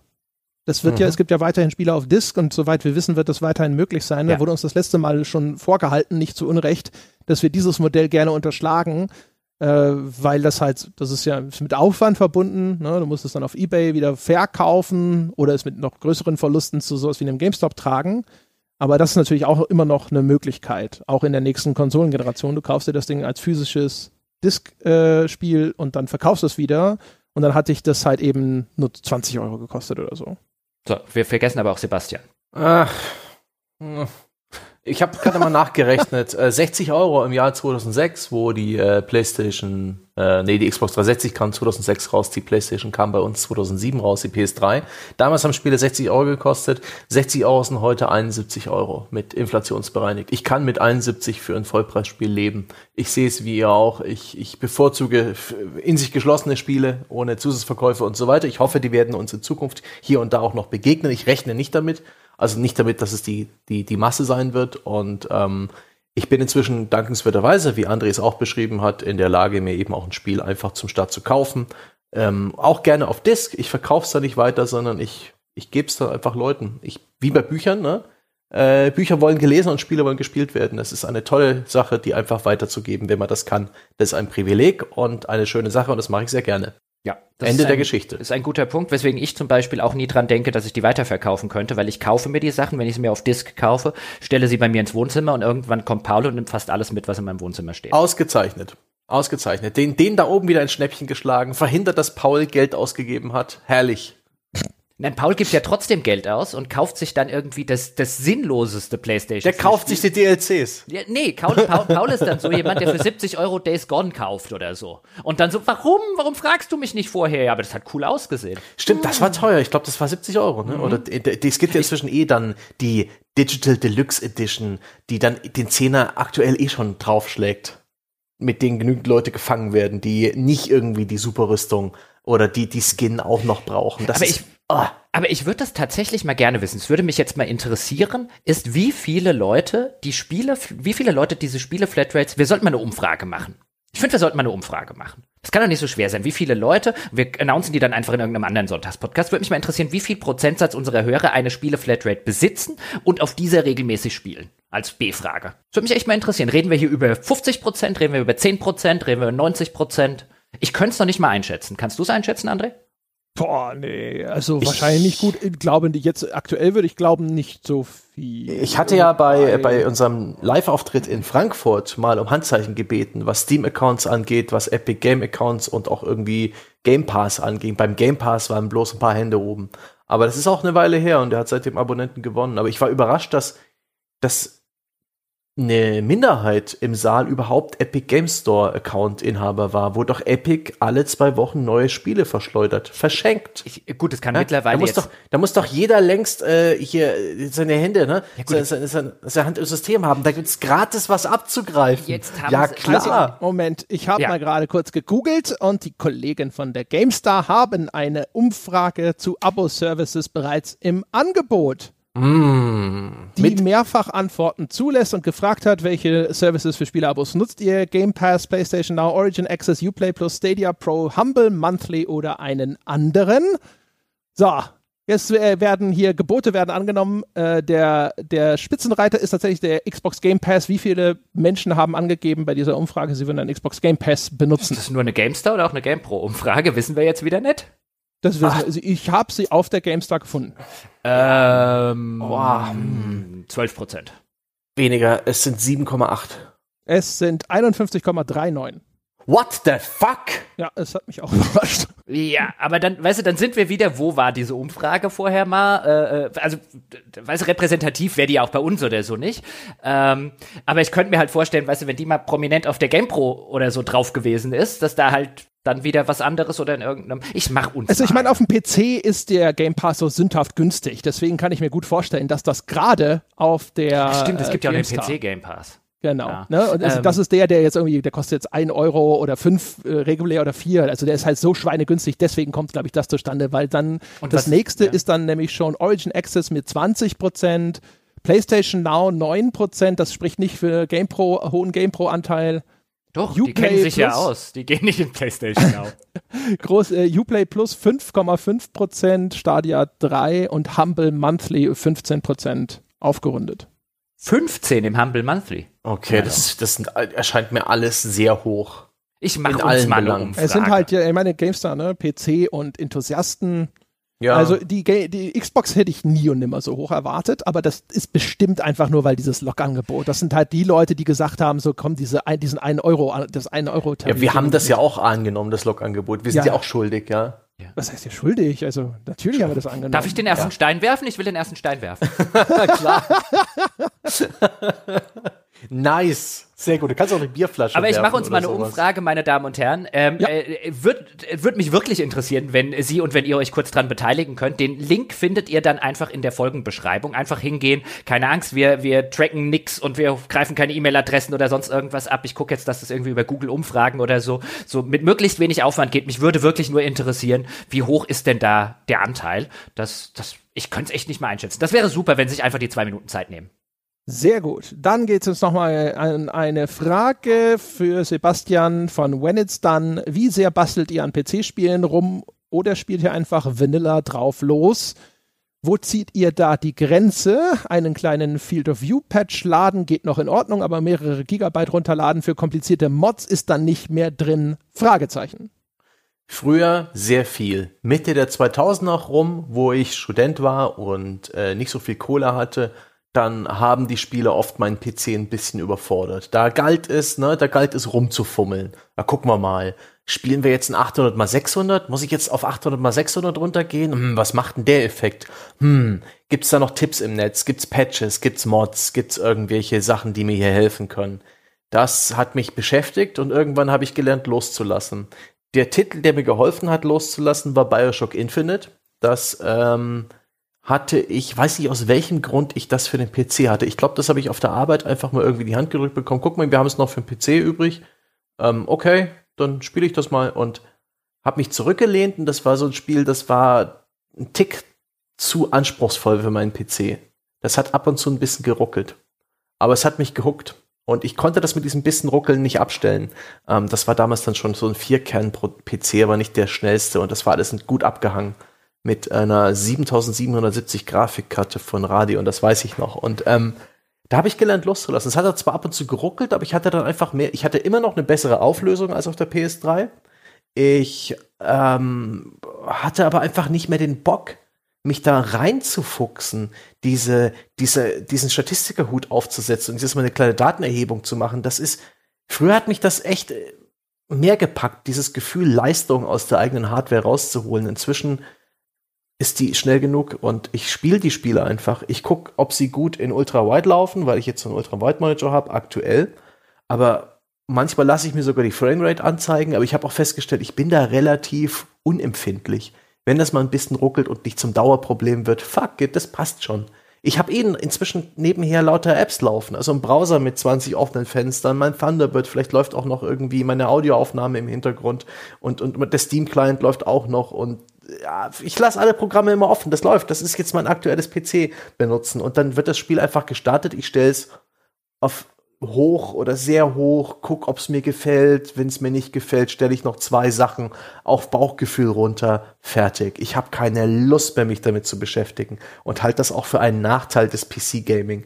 Diese ähm, dieses Überangebot an Feinjustage. Ich brauche das nicht mehr in meinem Leben. Ja, Vorsicht, es geht vor allem, glaube ich, auch um wirklich um Mods, ne? Zusatzinhalte, High-Res-Texturen, bessere die, UI. Äh, da habe ich selten die Probleme gehabt. Hier und da gibt es ein Spiel, das will einfach nicht so richtig mit äh, ungewöhnlichen Auflösungen. Da gibt es das Hervorragende an diesem Punkt dringend empfehlenswerte PC Gaming Wiki. Einfach mal googeln, PC Gaming Wiki, das findet man auch gleich. Das ist eine wunderbare Sammlung, gerade wertvoll für ältere Spieler, die alles zusammenfasst. Welche Modi unterstützt dieses Spiel? Wo gibt's Probleme? Was sind die bekannten äh, Bugs oder ähm, äh, Plotstopper? Hey, hier gibt's den Plotstopper-Bug, da haben wir das Safe-Game für dich, hier ist die Mod verlinkt, wenn du das beheben willst, nimm die und die Mod, ähm, wenn du die Auflösung verändern willst, musst du die Datei da editieren, es verrät dir alles. Und das macht es auch einigermaßen schmerzlos, ähm, Korrekturen durchzuführen.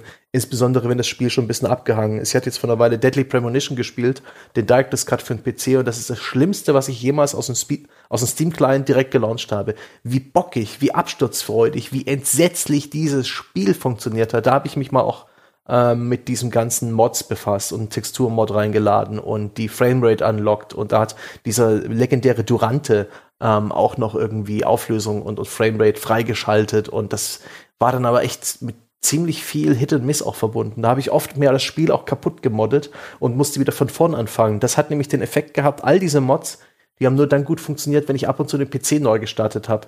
Und ich ohne Scheiß, das, seit wann muss ich den PC neu starten für irgendwas? Der schläft bei mir immer nur. Das ist für mich so ein invasiver, intimer Eingriff gewesen. Wie, jetzt, jetzt alles zumachen, runterfahren und neu starten? Ernsthaft? What the fuck?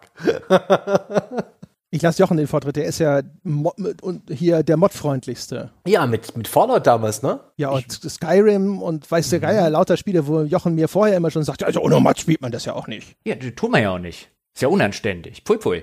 Ähm, ja, also wenn, wenn natürlich die Möglichkeit existiert, was bedeutet, man spielt das Spiel halt dann, wenn wir über Mods reden, in der Regel nicht zum Release, sondern erst später, beziehungsweise man nimmt sich die Zeit und spielt es nochmal und möchte es auch nochmal spielen dann würde ich schon auf einschlägige Seiten wie jetzt Nexus Mods oder so gehen und gucken, was gibt's denn da an, an Mods ähm, für und an, an Patches für das Spiel, was ich spielen wollen würde und was sind da sozusagen die, erstens, was sind die populärsten und am besten bewertetsten äh, Mods und zweitens, was sind die, die halt einfach nur das, das Spielgefühl steigern, ohne in das Spiel an sich einzugreifen. Das mag ich zum Beispiel überhaupt nicht. Also ich installiere per se keine Mods, die in irgendeiner Form was am, am was wirklich am Gameplay ändern und zum Beispiel irgendwie neue Gegner reinbringen oder neue Rüstungen oder usergenerierte Waffen oder sowas. Sondern da hätte ich gerne schon das Vanilla-Erlebnis, aber gerne irgendwelche Grafikverbesserungen, High-Res-Patches, gerne irgendwelche Sachen wie ähm, äh, inoffizielle Patches, die halt einfach Bugs fixen, die der Hersteller noch drin gelassen hat, ähm, Beleuchtungsgeschichten, Texturgeschichten. Da gibt's eine ganze Reihe von Zeug, die man insbesondere dann eben bei so, so Seiten wie Nexus Mods für alte Spiele findet.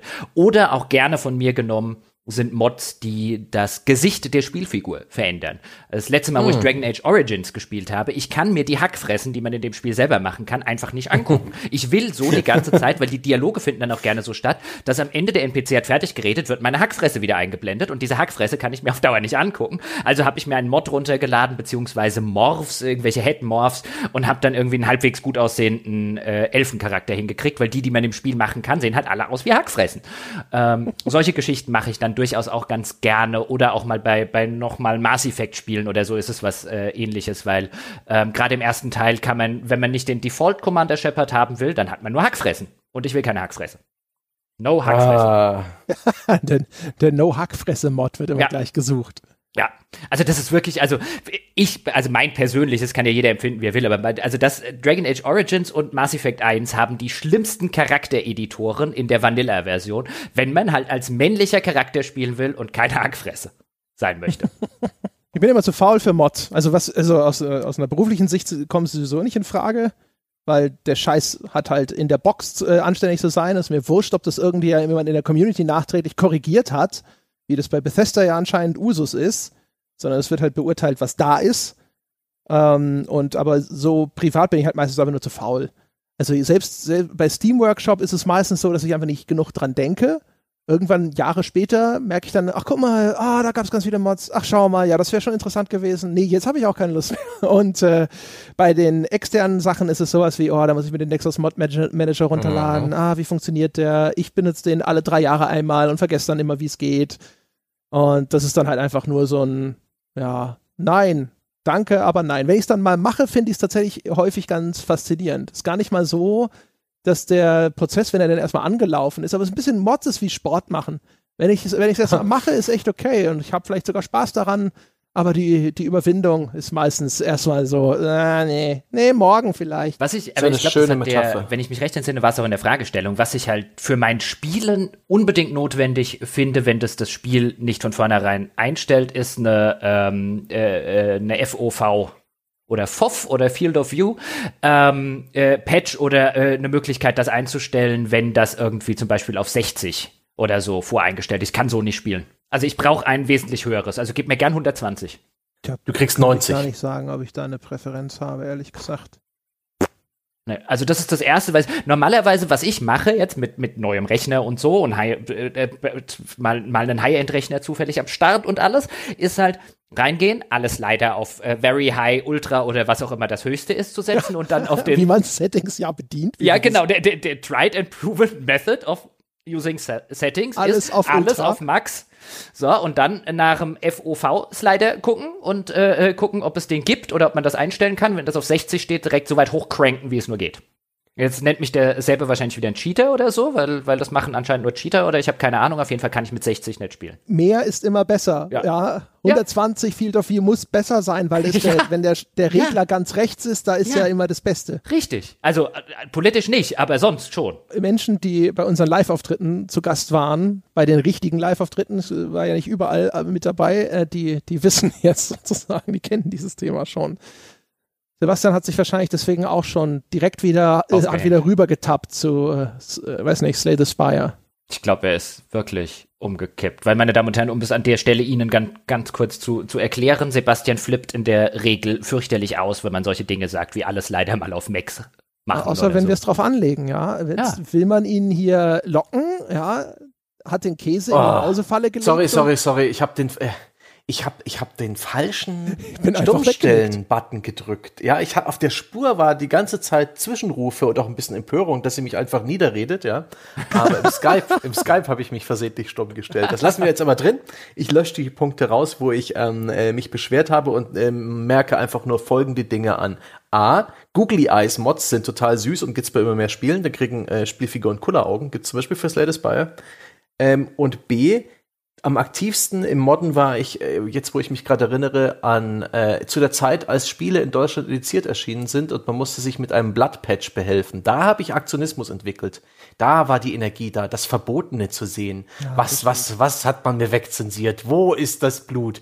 Nein, wirklich? Gab es das? Das möchte ich jetzt aber schon gern hergestellt haben. Das habe ich nie als Mod verstanden, aber das habe ich natürlich tatsächlich auch immer. Na, natürlich. angewandt. Und dann die ersten damaligen Internetergebnisse waren, nein, nicht den Nude-Patch, nicht den Nude-Patch, nicht den Nude-Patch, bisschen Bloodpatch.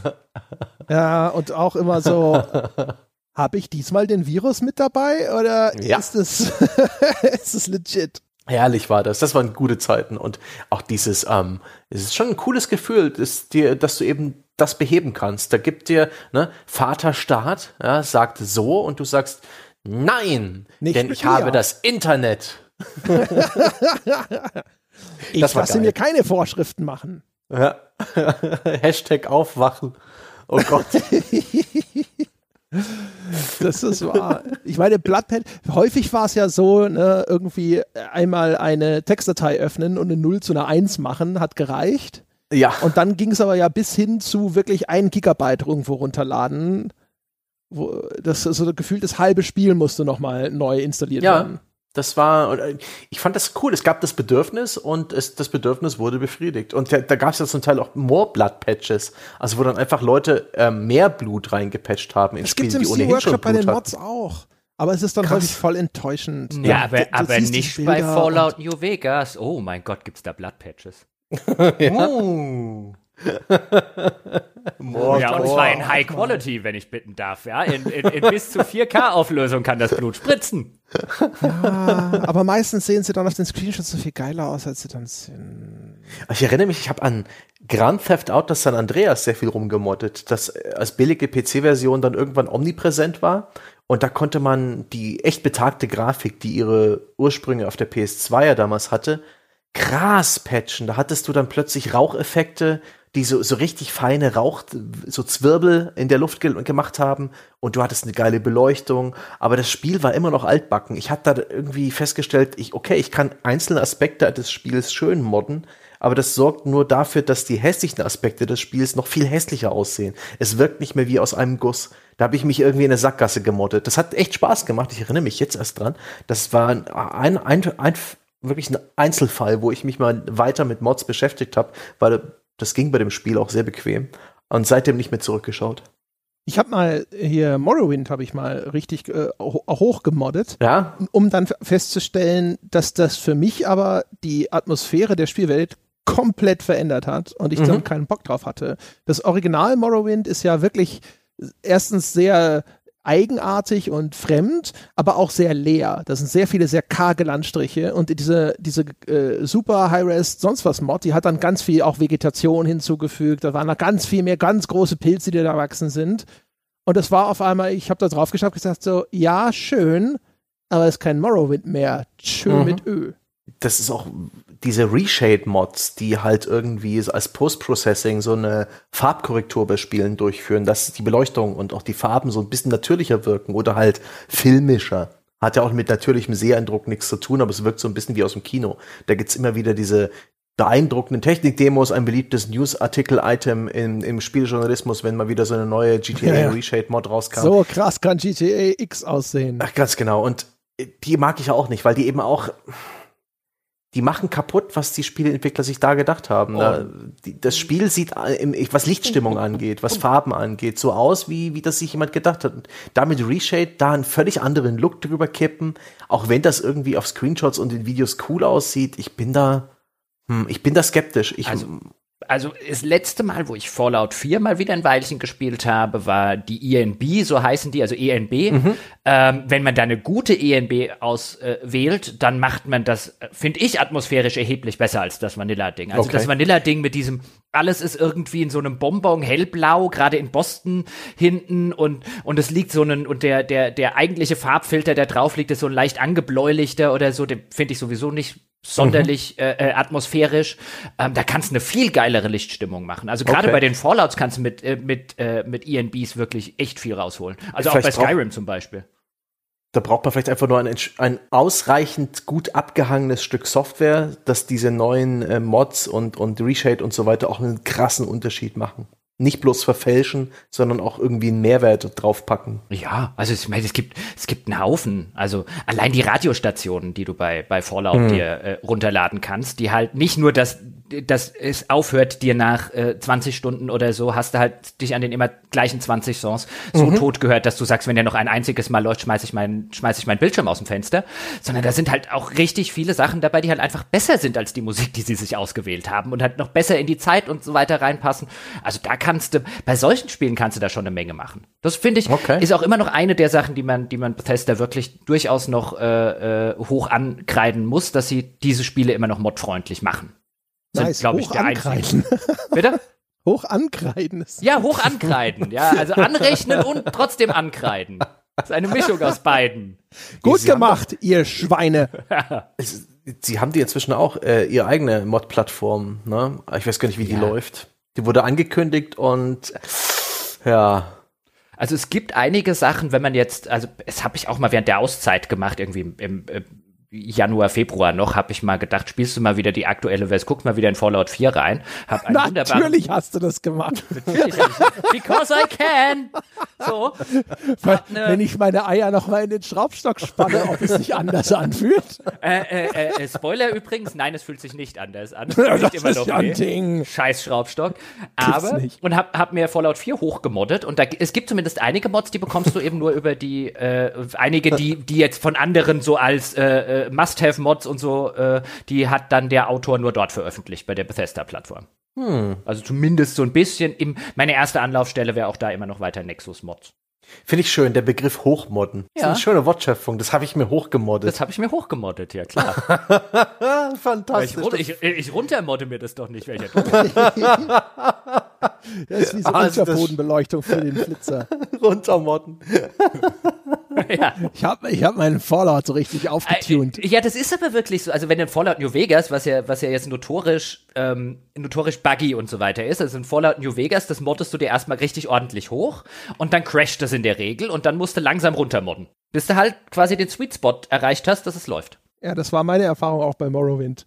Ich habe auch erst gedacht, so, den und den und den und den und den auch, so Kind im Bonbonladen mäßig, jetzt erstmal 30 Mods draufgeschmissen und dann am Schluss sich gewundert, dass nichts funktioniert, auch wenn er bei, mindestens bei der Hälfte ja dabei stand, so, ja, ey, Vorsicht, ey, funktioniert nicht hiermit, damit, aber so lange wollte André ja gar nicht lesen. ja, ich meine, außerdem betrifft dich das ja nicht, das gilt ja nur für alle anderen. Ja, das ist ja auch eher so eine, das sind ja eher so Richtlinien und man weiß ja nicht. Erstmal selber und dann alles reingeschmissen und dann hinterher gedacht so, ja, okay, jetzt mal gucken, ne? Mal jetzt langsam wieder Systeme abschalten, schauen, woran es gelegen hat. Apropos abschalten, mach's doch mal wie Peter lustig. Ah, schöne Überleitung, mhm. hervorragend, meine Damen und Herren. Das soll's gewesen sein mit dem großen Mailback für alle. Ich hoffe, ihr hattet Freude daran, wenn eure Frage nicht drangekommen ist. Wie gesagt, es gibt noch eine zweite Folge, die machen wir dann wahrscheinlich mit Wolfgang und Ralf und Dom oder wem auch immer. Vielleicht auch holen wir den Paul noch irgendwie mit dazu, damit er sich einklinken kann. Dieser Thread äh, für den großen öffentlichen Mailback, der existiert weiterhin. Und wir machen jetzt auch nicht morgen früh gleich dann die nächste Folge. Das heißt also, wenn ihr Fragen habt für diese anderen Menschen, dann könnt ihr sie äh, weiterhin eintragen unter forum.gamespodcast.de. Und wenn ihr jetzt auf den Geschmack gekommen seid, ja, wenn unser perfider Plan aufgegangen ist und ihr habt jetzt dermaßen Blut geleckt, was dieses Mailback angeht und ihr denkt euch, oh mein Gott, nein, diese Folge ist zu Ende, mein, Ma mein Leben ist auf einmal wieder so grau und farblos, als hätte ich den ENB-Mod deinstalliert, ja, dann könntet ihr euch ganz viel mehr Mailback gönnen, indem ihr vorbeischaut unter gamespodcast.de slash Abo oder patreon.com slash auf ein Bier. Und da gibt's dann nicht nur mehr Mailback, sondern Unmengen an fantastischen unglaublichen, analytischen, tiefgehenden oder auch einfach nur unterhaltsamen Podcasts, die nur darauf warten, eure Ohren zu verwöhnen. ja. Und normalerweise sage ich jetzt Forum, aber Forum habe ich schon, also war es das, glaube ich. Ja, genau. Ach so, nein, genau. Wenn ihr uns einen Gefallen tun wollt, dann schaut vorbei auf iTunes oder auf Facebook und vergebt eine wohlverdiente 5-Sterne-Wertung oder folgt uns auf Spotify. So, das war's für diese Woche. Wir hören uns nächste Woche wieder. Bis dahin.